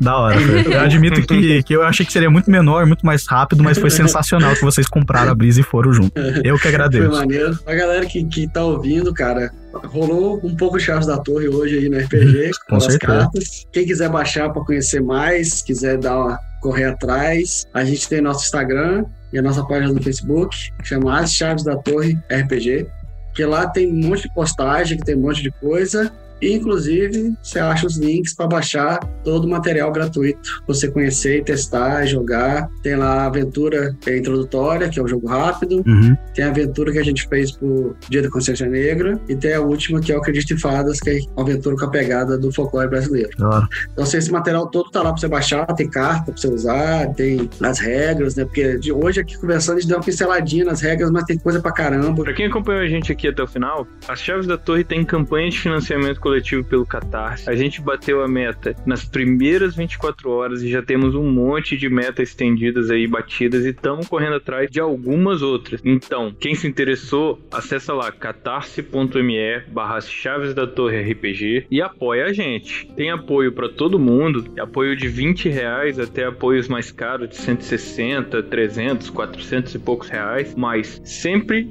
na possibilidade que couber no seu bolso. Ajudar a gente é ajudar o RPG Nacional e mais do que o livro de Chaves da Torre, apoiar esse financiamento coletivo vai fazer surgir uma nova editora de RPG nacional, a editora Caleidoscópio, que eu e o Ramon pretendemos encabeçar aí. Então, muito obrigado aí para todo mundo que assistiu a gente e contamos com o apoio de vocês. Isso aí. Não, sensacional. E pra encerrar o programa, então, eu vou fazer uma pergunta pra vocês. E lá vai. Ramon e Arthur, posso fazer uma pergunta pra vocês? Uma, pergu- uma pergunta que eu acho que é até filosófica. Vocês me permitem? Claro, manda ver. Beleza. É duas. Não? É duas? Então, peraí, deixa eu pegar a lista aqui. é, e mais três horas de podcast, né? Não. A pergunta é: Pra onde vão as memórias quando a gente esquece ela? As memórias vão para uma casa, uma casa majestosa que parece um palácio, um castelo, uma loucura cheia de corredores serpenteantes, varandas, jardins, cômodos, aposentos de todo tipo, com decorações que vão do Feng Shui, Vastu Shastra, coisas de todo tipo. E elas ficam guardadas dentro desse grande labirinto, desse grande casarão coberto de névoas, névoas que vão tentar deixar você mais leve, deixar você anuviado, deixar você vazio das suas próprias memórias, porque ela quer que as suas memórias façam parte desse labirinto vivo que é o abismo. Eita! Eu, eu, eu não achei que você ia responder a definição do jogo, mas sensacional, mano. Foi, foi foda. Você concorda com isso, Ramon? Rapaz, co- como discordar? Maravilha. E com isso, então, eu finalizo o descanso longo de hoje. Pessoal, eu agradeço aqui o Esquilo que esteve com a gente. Pô, muito obrigado também pelo convite. E, nossa, foi maravilhoso esse episódio. Foi sensacional também essa partida. Foi um prazer. Da hora. Agradeço a nossa diretora de arte, Aline Baroni, Tô sempre feliz de estar aqui. Mentira! Ramon e Arthur, o pessoal da, das Chaves da Torre, muito obrigado por terem enriquecido tornado esse episódio memorável. Nós agradecemos sempre, cara. Foi um prazer poder estar aqui, né? Prazer ter vocês aqui. Estão convidados, voltem quando quiserem. De verdade mesmo. Eu não tô falando. Foi sensacional. Sempre quiser jogar mais, só Porra, chamar a gente. Maravilha. Gente, Vai vai. pra jogar, jogar, narrar, se quiser. Ma- Maravilha, Jogar umas cartinhas. Gosto. Jogar poker com o capeta. e eu tenho que agradecer a nossos goblinzinhos que estão escutando a gente. Goblinzinhos, muito obrigado por escutarem a gente até aqui, até agora. Um beijo na bunda verde de vocês e até mais. Tchau! Beijo. Mua!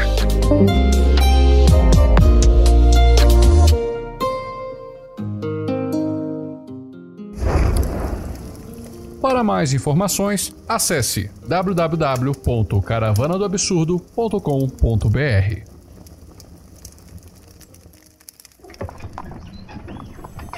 Um oferecimento Caravana do Absurdo.